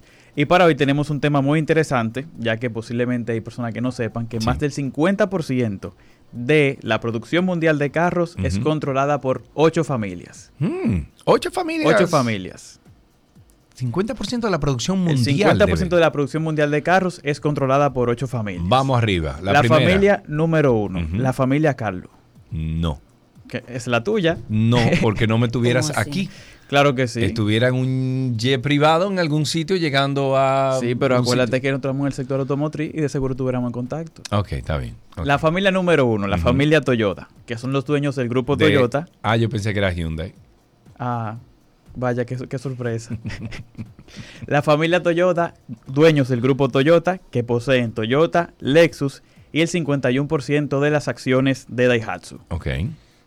Luego tenemos la familia Porsche Piech, que son los dueños del grupo Volkswagen, de Porsche y Bugatti. Uy, nice. La familia Sean, dueño del grupo Hyundai, el cual posee Hyundai, Genesis y Kia. Porque ya Genesis, o sea, Genesis no se considera Hyundai, sino se considera. Genesis es la marca de lujo. Sí, pero recuerda que cuando el Genesis salió era Hyundai Genesis. No, pero ahora eh, Genesis es una marca totalmente Es independiente. como Lu- Lexus cuando Con salió, Toyota. que tenía con Toyota, exacto, pero que ahora pertenece al grupo Correcto. Toyota, exacto. Por- lo que pasa es que lo, lo destaco porque antes, hace muchos años atrás, hace, cuando salió Genesis, era un Hyundai Genesis. No, ahora es una marca independiente que Eh, se llama Genesis. Ok, ok. Entonces, en el grupo de, de Hyundai tú tienes Hyundai. Genesis y Kia. Que Genesis es el equivalente de lo que es Lexus para Toyota. O Acura para Honda. Exacto. Luego tenemos la familia Agnelli y Peugeot, que los primeros son dueños del 14,4% de Grupo Stellantis Ujú. y el 36% de Ferrari, y que como dato curioso también, la familia Agnelli posee acciones de, de Juventus, el equipo de fútbol italiano. Ah, mira. Mientras, M- Me gusta ese nombre Stellantis. Estel- Grupo- e- ese es el nombre de la compañía, Stellantis. correcto, que es la fusión de FCA con PSA. Eso me, me- me- me- qué sé yo, me viene a la mente como algo de que Welcome to Stellantis. y sale una cosa, no sé. Una cosa intergaláctica. Sí, sí, algo, algo chévere. Pero también el mismo grupo Stellantis, los, la familia Peugeot, posee el 7% de las acciones. Ok. Luego tenemos a Bill Ford, bisnieto de Henry Ford, que es el mayor accionista individual y el presidente de Ford Motor Company, la cual es dueña de Ford y Lincoln. Ok. Luego tenemos la familia Quant, que son los dueños de BMW, Mini, Rolls-Royce y Alpina. Bien. Le sigue Lee Shufu, dueño del grupo Geely, el cual posee? Geometry. Lee Espérate. Shufu. ¿Y qué? qué Lee Chufu? Lee ¿Y Shufu. qué es lo que hace eso? Oh, mira, Lee Chufu tiene Geely, tiene Geometry, Link Co, Proton. Volvo. Polestar, El Cerc, London Electric Vehicle, Lotus y Smart. Y además de que posee el 9,96% de las acciones de Ah, Mercedes. no, pues ese tigre, Lichufu es dueño del mundo. Lichufu. Tiene todo. Eh, tiene, tiene todo. Y no es gripe. Bien. Y por último, Elon Musk con el 4,97% de las acciones de Tesla. Ok, muy bien. Ahí entonces son ocho familias que están controlando el 51%. 50%. El 50% de, las, de la producción mundial de carros. ¿Cuál dirías tú entonces que es la más importante de todas ahí? Toyota.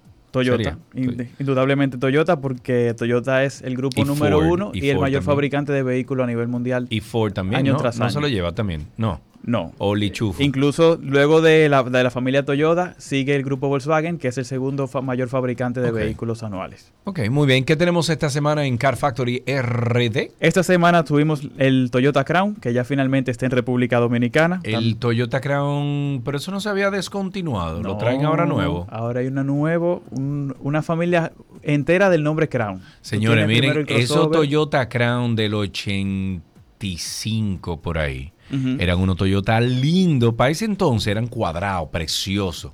Pero- Eh, un vecino nuestro en Santiago tenía Chequea, chequea ese nuevo. Así como se ve ahora el nuevo Toyota Crown, que ya finalmente está en República Dominicana.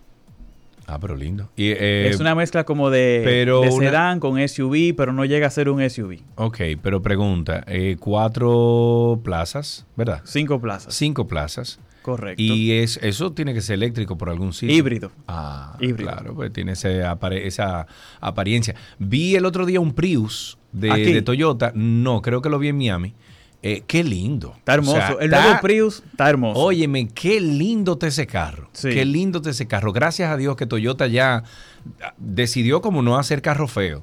Oye, ese carro está hermoso. Hay que, hay que darse la. Toyota. Sí, ahí. señor. También tenemos noticias de Cadillac Escalade EQ, que es la variante 100% eléctrica, que se presentó el pasado 8 de ¿Qué, ra- agosto. qué rango tiene?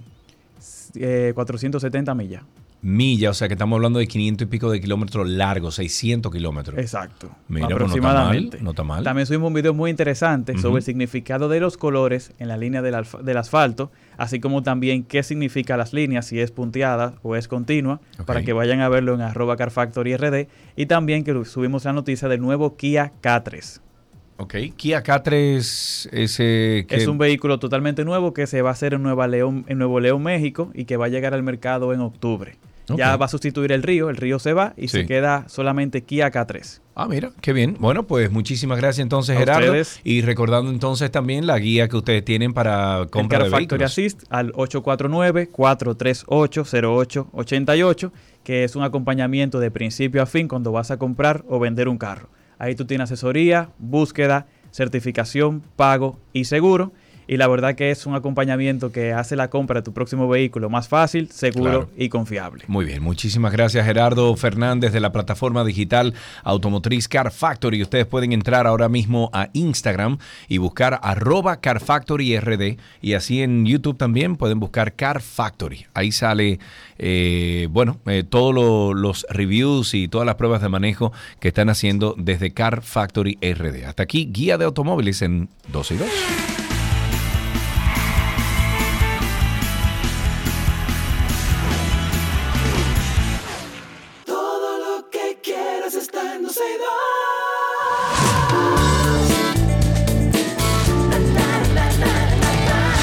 Algunas noticias del mundo del entretenimiento después del rotundo. ¿Qué es eso? ¿Qué suena así? No sé, amigo, eso tiene que ser algo allá. Ah, es que están, ahora están pasando una, una eh, ¿cómo se llama eso? Una, Una aspiradora, sí. Dale, Karina, ahí, por favor. Ah, qué bonito. Vamos con las noticias de entretenimiento. Después del rotundo éxito de Barbie, Mattel ha anunciado que va a lanzar una edición limitada de la muñeca basada en uno de los personajes más populares de la película. No me gusta mucho el nombre, pero se llama La Barbie Rarita. Interpretada en la película por la comediante Kate McKinnon, la Barbie Rarita es ese personaje que siempre está vestida como con ropa que no combina, un desastroso corte de pelo, una cara cubierta de maquillaje y marcador que refleja la experiencia común de muchas niñas cuando experimentan con su muñeca Barbie y a veces hasta jugar demasiado con ella. Pues ahora Mattel, la empresa de juguetes que lleva la marca de la icónica Barbie, ha anunciado una edición especial y limitada de la muñeca que vendrá con un vestido, maquillaje y bueno, otros detalles muy similares a la versión de la gran pantalla. La Barbie Rarita es parte de una colección que viene derivada de la película y lógico y que está compuesta por siete productos que también están basados en otros personajes de la misma película.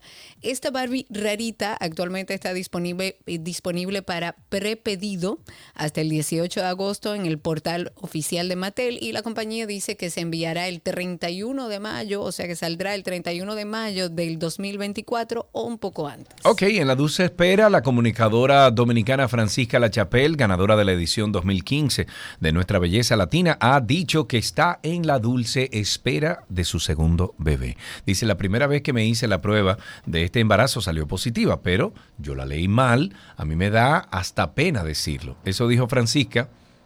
¿Y dónde es que están taladrando? Pero vamos a decirle. También. Ve, entra. Entonces Francisca eh, dijo durante una entrevista que la dominicana de 34 años confirmó ya los comentarios de usuarios en redes sociales que desde hace semanas habían especulado que la conductora de Despierta América se encontraba embarazada de su segundo hijo con el empresario italiano. Ok, felicidades para ella. Siempre es una buenísima noticia saber que se agranda la familia. Y ya que hablamos de bebés, Rihanna, de 35 años, se convirtió en madre de su segundo bebé a un año y tres meses de dar a luz a RZA, su primer hijo. La cantante nativa de Barbados es madre ahora de una niña y ambas están recuperándose en Los Ángeles. Bien sabemos que es costumbre de Rihanna que mantenga a su familia alejada de los medios de comunicación, así que aún no hay mucha confirmación de cuál es el nombre de la pequeña, de, de los detalles, y esto puede ser así por muchos meses. El reconocido actor Chris North, eh, a quienes muchos recordarán como el ícono Mr. Big de Sex and the City, rompió el silencio después del escándalo donde se le acusó de abuso sexual.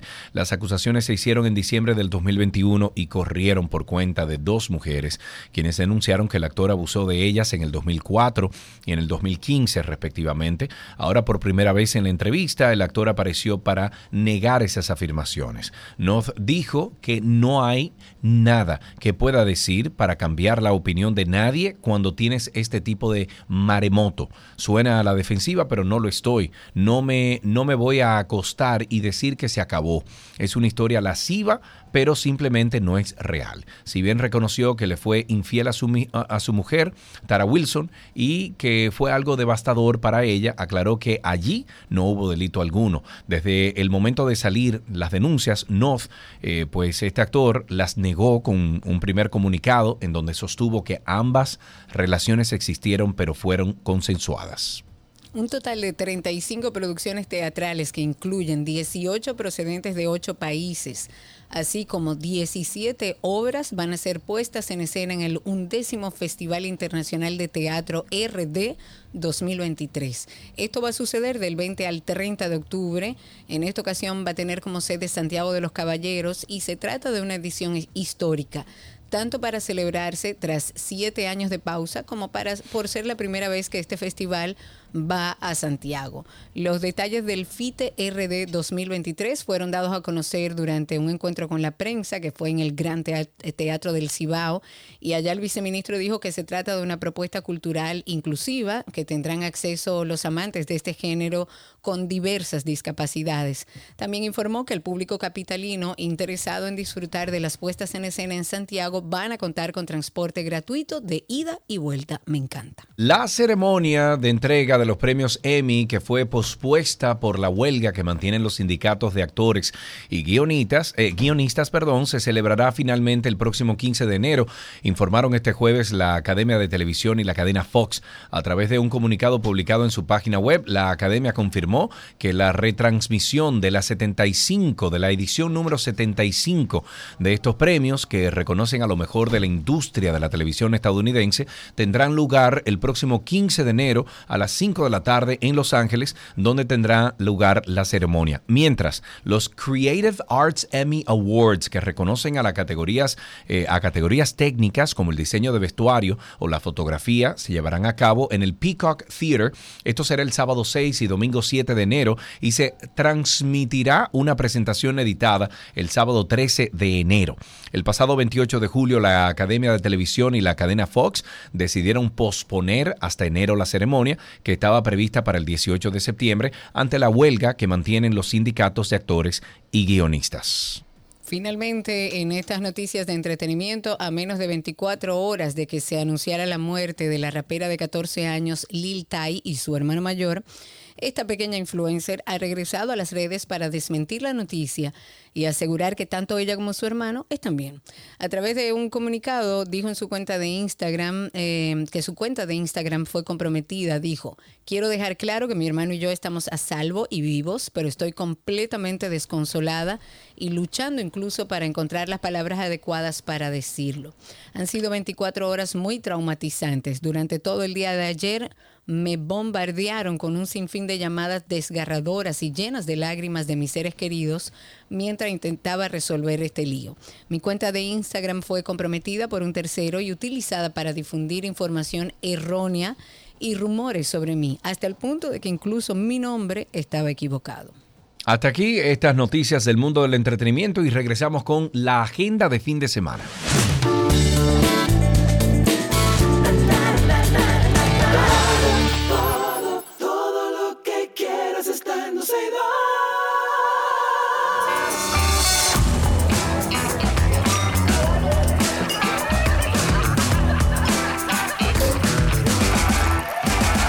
Estamos en la Agenda 12 y 2, un segmento que le ofrecemos, bueno, información sobre actividades para disfrutar este fin de semana. Por ejemplo, hoy viernes, Karina, 11 de agosto, el trovador Giovanni Bernal tiene un concierto en el bar Mesita de Noche.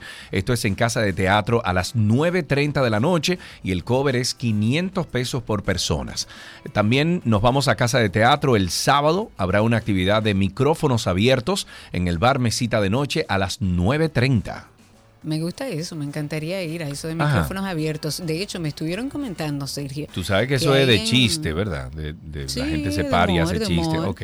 Y por eso, y por eso también te iba a comentar que ahí en el Comedy Club hicieron un- una especie de micrófono abierto, pero era como una especie de reality con humoristas nuevos. Ah, de hecho, vi que participó uno de los que estuvo en DGT. Espectacular, señores. De hecho, yo me sorprende que no hayan venido aquí, que no lo hayan eh, quizás participado, pero me dijeron que estuvo espectacular y es una actividad similar, porque es así, es un micrófono abierto que van estos nuevos humoristas y lo hacen y está muy bien hecho. En otras cosas para hacer este fin de semana está la obra La Fiesta del Chivo, que va a tener una función extra el sábado 12 de agosto, o sea, mañana a las 6 de la tarde en la Sala Ravelo del Teatro Nacional. Si está interesado, puede buscar sus entradas en Huepa Tickets. Y el sábado 12 de agosto, mañana también a las 4 de la tarde, la Cinemateca Nacional va a tener una proyección de la película Miriam Miente. Esto es para mayores de 14 años, la entrada es libre hasta que completen el aforo. Vamos a seguir en el sábado. eh, continúa la exposición de arte Seres y Fantasías en la Galería Ramón Oviedo en el Ministerio de Cultura. Más detalles en arroba mi cultura rd. También el sábado, mucha actividad el sábado, a las 9 de la noche en Mecenas Bar, esto es la banda Los Bigotes, presentará el concierto Héroes del Silencio versus Soda Estéreo. La entrada tiene un costo de 500 pesos por y puede hacer sus reservaciones en arroba mecenas café. Y para finalizar, tenemos también una, un musical que se llama Heather el Musical, que se está presentando en la sala Manuel Rueda del Conservatorio Nacional de Música. Esto va a ser viernes 11, sábado 12 de agosto a las 8.30 de la noche y el domingo va a ser a las 7.30. Las boletas están a la venta en Huepa Tickets. Hasta y dicho eso, que- exacto, que- que hasta aquí finalizamos la agenda, todas sí. las opciones de nuestra agenda.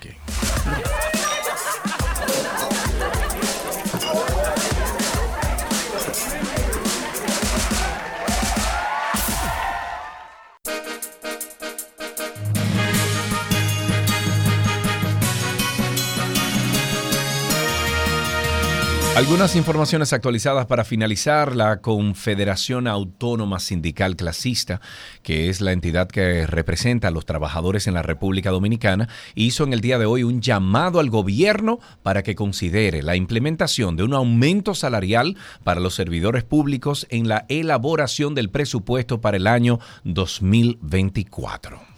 En otra información, el presidente Luis Abinader llegará esta tarde a la ciudad de Nueva York para participar en actos diversos como el desfile dominicano en Manhattan. Él va a ser recibido por el cónsul dominicano Eligio Jaques, la embajadora dominicana en los Estados Unidos y el congresista, por supuesto, Adriano Espaillat. Mientras que en el hotel lo va a recibir una comisión de la alta dirección del PRM a las 8 de la noche. Participa en una cena, una cena perdón, de gala en el Green Tree Country Club allá en Nueva York. La Procuraduría General de la República y agentes de la Dirección Nacional de Control de Drogas entregaron a los Estados Unidos a dos dominicanos solicitados en extradición por las acusaciones de narcotráfico y otros delitos. Los extraditables Aridelso Antonio Polanco y Jason Peña Reina fueron trasladados bajo estrictas medidas de seguridad al AILA, al Aeropuerto Internacional de las Américas, donde abordaron un vuelo comercial con destino a los Estados Unidos. ¿Tú te imaginas eso? Tú viajas al lado de un tigre que tú sabes que va a caer preso y que... ¿Cómo es eso? No quiero, no me gusta, no. Ay, no. Eso como- Di que, mm. que tú, di que, permiso, que voy al baño. No, no. O, no o- usted quiere de mi galletica, señor.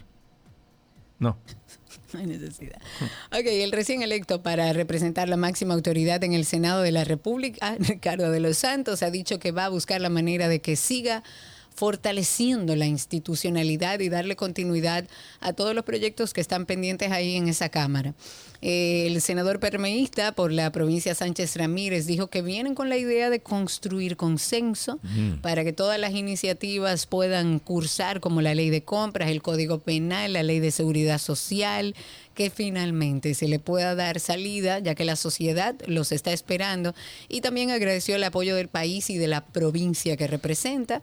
Aseguró que van a tratar de realizar un trabajo digno y que represente a los permeístas. El juez de la Oficina de Servicios de Atención Permanente en Santiago, estoy hablando de José Rafael de Asís Burgos, aplazó para el próximo viernes a partir de las 9 de la mañana el conocimiento de medida de coerción contra los imputados de la operación Discovery 2.0. Este magistrado hizo el aplazamiento debido a que algunos de los abogados de la defensa no habían sido notificados sobre las pruebas. Y finalmente, dentro de nuestras noticias, el defensor del pueblo, Pablo Ulloa, ha dicho que ha estado en comunicación para llegar a la mesa del diálogo con el Colegio Médico Dominicano, con las sociedades médicas especializadas y el Ministerio de Salud, a ver si se, si se puede evitar que se sigan realizando paros de labores en los centros de salud. Él dijo que la Defensoría del Pueblo siempre promueve el diálogo, se presta como un garante para que se pueda hacer un proceso de mediación de manera fiable. También estuvo explicando que tanto el Colegio Médico Dominicano como el Poder Ejecutivo están en la disposición de encontrar puntos en común para que no se siga afectando a la población con estas huelgas. Y dijo también que lo importante es ver cómo se puede concretar buscando soluciones a esta situación, porque el ánimo es buscar alternativas para hallar respuesta de, lo que se puede hacer ahora y cuáles alternativas podrían ser también a largo plazo. Ojalá y termine en bien esto. Hasta aquí estas noticias actualizadas en 12 y 2.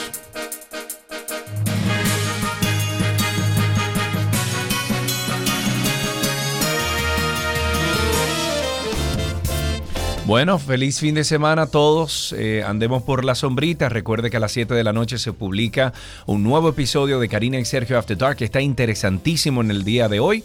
Pertenezca a esta familia de Karina y Sergio After Dark. Y, si usted quiere escuchar de nuevo el, el 12 y 2 del día de hoy, pues entonces en podcast estamos también. Nos buscan en Google como Karina Larrauri Podcast o Sergio Carlo Podcast. Adiós, amiga. Ah, ya se fue ya. No, yo estoy aquí, Ah, amigo. bueno. Chao, chao. Gracias. Será hasta el lunes. Disfruten su fin de semana.